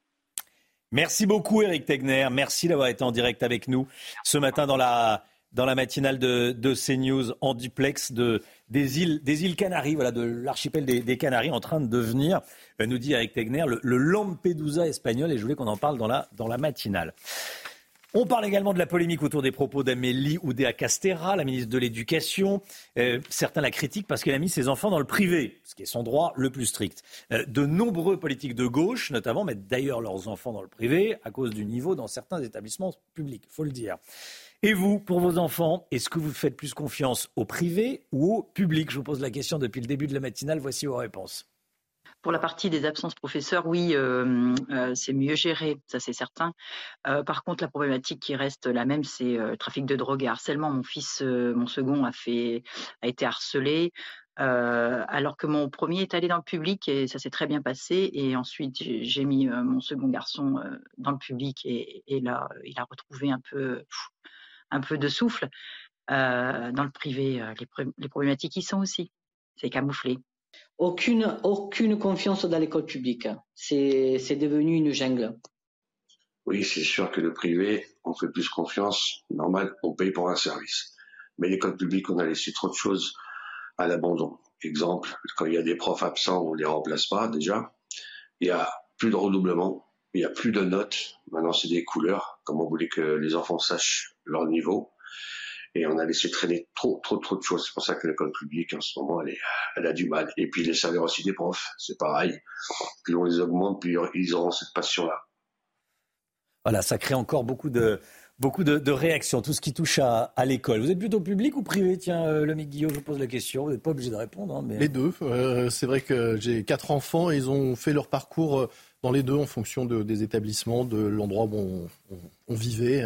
Et, et finalement, euh, la liberté, c'est aussi de pouvoir prendre, euh, quand on en a la possibilité, le meilleur des deux systèmes, après tout. Et c'est ce que pourrait faire la ministre, puisqu'elle connaît bien euh, visiblement le système privé, voir ce qui marche et ce qu'elle peut importer. Elle aurait, elle aurait simplement répondu euh, écoutez, mes enfants étaient dans le privé, ma- euh, ou, ou étaient dans le public, maintenant ils sont dans le privé. Voilà, fin de l'histoire. Tiens, Chana? Bah, moi, j'ai pas d'enfant, mais euh, pour Non, mon cas mais personnel, j'ai ouais. tout fait toute ma scolarité dans le public et ça s'est toujours très bien passé. Je pense que c'est important surtout de pas stigmatiser Ouais. tous les établissements publics et leurs enseignants. Brigitte Moi, les deux. Elles ont fait les deux. Les deux, voilà, oui. En fait, il y a énormément de gens qui font et qu'on qu'on fait les Mais deux. Le problème, c'est pas qu'elle ait mis ses, à part quelques-uns, c'est pas qu'elle ait mis ses Mm. enfants dans le privé, c'est la justification qu'elle apporte en disant euh, il y a trop d'heures pas remplacées dans le public. Bah oui, mais la faute à qui? Qui est au gouvernement depuis sept ans? Qui était le dernier ministre de l'Éducation nationale avant elle Il était juste à côté d'elle et il avait promis un prof devant chaque élève à la rentrée. Promesse non tenue. Il a réussi à ce qu'on en parle peu parce que tout le monde était euh, fixé sur euh, la baya et ne regardait pas les profs qui manquaient à la rentrée. Et surtout que son enfant avait fait six mois de maternelle seulement. Donc c'est aussi. C'est ça aussi qu'on apprend, oui, effectivement, c'est qu'il est vraiment. Mais elle, elle passé, euh, conteste. Elle conteste. Elle conteste. Elle Euh, conteste. Ah bon. Oui, elle conteste. Oui, elle conteste. Oui, elle conteste. La santé, tout de suite, avec le docteur Millot. Elle conteste. Retrouvez votre programme avec Sirop Cédal. Sirop efficace et naturel contre la toux grasse et la toux sèche. Pour tous vos maux de l'hiver, l'ensemble de la gamme Cédal est disponible chez votre pharmacien. Brigitte Millot avec nous. 90% des Français ont une sinusite dans leur vie. Aujourd'hui, Brigitte, vous allez nous dire comment reconnaître une sinusite Mm. et comment la traiter. Mais avant, on va faire un petit tour de table pour savoir combien ont eu une sinusite Non, combien euh, on, a... de sinus Ah non, combien on a de sinus dans la vie Dans la vie de sinus. De sinus. Ah, c'était bien. Alors, je sais ça pas, bien. Combien on a de sinus, les amis Alors, on en a euh, là, Waouh. Ouais. là et là, quatre Je dirais deux. Non Aucune pas. idée. Bah, Je suis plus de l'avis de Lomic. Oui. Pas, Je sais pas du tout. Globa- Globalement, c'est une bonne idée. Plus confiance en Lomic. Remarque. Allez, moi, je dirais deux, mais alors vraiment euh, au, au Eh hasard. bien, on en a huit. Ouais, allez. Ah, on était tous, euh, On a quatre paires de sinus. Ouais. Euh, dans l'ordre d'apparition, les ethmoïdaux, qui sont. euh, les sinus sont des cavités, hein, des trous. Euh, les ethmoïdaux qui sont là, entre les deux yeux. Euh, les maxillaires, ceux qui sont là, au-dessus des mâchoires. Mhm. Les frontaux, au niveau du front. Et enfin, les sphénoïdaux, c'est un petit peu plus en Bien sûr. profondeur. Bref, donc nous avons quatre paires de sinus. On pourrait demander à quoi ça sert d'avoir des trous dans la tête. Eh bien, les trous sont utiles aussi. Pourquoi? Parce qu'en fait, il fallait alléger le, le crâne, la tête, parce que sinon elle aurait été trop lourde quand, quand l'homme s'est relevé. Donc j'ai mis les principales fonctions, vous allez le voir. Donc alléger euh, le poids de la tête. Après, ça sert de caisse de résonance, Ouais. les sinus. Quand, vous, quand vous avez une sinusite, bah, pépé, ça devient mumé. Hein. C'est c'est bouché là-dedans. Ça fait. Vous savez que le- quand on parle, Très belle imitation. te moque pas, petit scarabée. Euh, quand on parle, ça fait une caisse de résonance. Ouais. On sait quand on est enrhumé. Ça Oui, fait- tout de on- suite, oui, oui. on- On s'entend. C'est Ouais. vrai. Ouais, on s'entend. Après, amortir les coups. Si je tape dans quelque chose de, de- de complètement Et qu'il y a dur, du vide. Retenez-vous. Au moins, là, a- je, je me retiens vraiment. Après, au moins, là, comme c'est pneumatique, comme il y a de l'air dedans, Oui. ça amortit aussi les coups. Après, et ça Bon. c'est très important, Mmh, ça va servir de filtration, de purification de l'air et d'humidification et de réchauffement. Et je vais vous montrer pourquoi. Sur ce euh, schéma, vous allez voir, les sinus, en fait, il y a une circulation d'air. Regardez, vous voyez les flèches bleues? En fait, ce sont des cavités qui sont toutes reliées aux, aux fosses nasales. hein. Euh, et donc, en fait, l'air, quand il rentre là-dedans, il circule. Et surtout, il- ces sinus, ils sont recouverts d'une muqueuse qui va sécréter comme ça du mucus qui va piéger les bactéries, les virus. Donc, c'est vraiment, ça sert vraiment de filtre, de purificateur et aussi d'humidificateur et de réchauffeur de l'air qui, après, repart et va pouvoir arriver tranquillement dans nos pou- nos poumons, filtrés, etc., etc. Que se passe-t-il quand on a une sinusite? Eh bien, un, parce qu'ils sont tous reliés, vous voyez, par des tout petits canaux aux, fosses nasales. Quand il y a une sinusite, prenons la, plus classique. Vous avez une rhinopharyngite, le nez qui coule, euh, tout ça. Puis vous voyez, vous laissez traîner, vous ne faites pas de lavage de nez, vous ne vous traitez pas. Ça traîne, ça traîne. Après, ça change de couleur, ça change de consistance, ça devient un peu euh, plus épais. Je vais pas dire les mots le matin, mais voilà. Et donc, vous voyez le pus. En fait, comme ce sont des cavités à l'intérieur des os, le pus, il reste. Les petits canaux qui normalement permettent d'évacuer l'air ne fonctionnent plus, ils sont bouchés. Et donc, ça va créer une espèce de tension comme ça. Alors, ça peut être dans les maxillaires, ça peut être dans, n'importe quel sinus. Et donc, cette tension fait très mal. Et d'ailleurs, la première chose que va faire le médecin, il va vous toucher. Regardez, petit scarabée. Oui, madame. Euh, oui, hein. On suspecte une sinusite chez petit scarabée. Ouais. Que va faire le médecin? Il va appuyer comme ça sur les j'ai- j'ai- il fait froid ici. Et euh, il va appuyer comme ça. S'il pense que c'est frontal, il va appuyer là. Il va demander aussi à petit scarabée de baisser la Jamais tête. vu ça. Vous n'avez jamais Ah ça? bon Bah, Vous n'avez jamais vu sinusite Ah bah peut-être. Bah, écoutez, peut-être, oui. Mm. Euh, en tout cas, on n'a jamais fait ça. Non, c'est pour vous ça. dire à quel point c'est douloureux. Ouais. La douleur est pulsative parce qu'il faut bien comprendre que comme c'est enfermé dans les os, Mhm. ça peut pas, puisque ça peut, le, le canal est bouché, ça peut pas sortir. Donc ça fait très mal.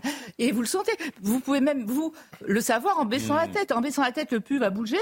Et, va ça, et ça va créer des douleurs. Donc il ne faut pas laisser une sinusite s'installer. C'est important parce qu'après, plus on laisse s'installer, plus les traitements vont être difficiles.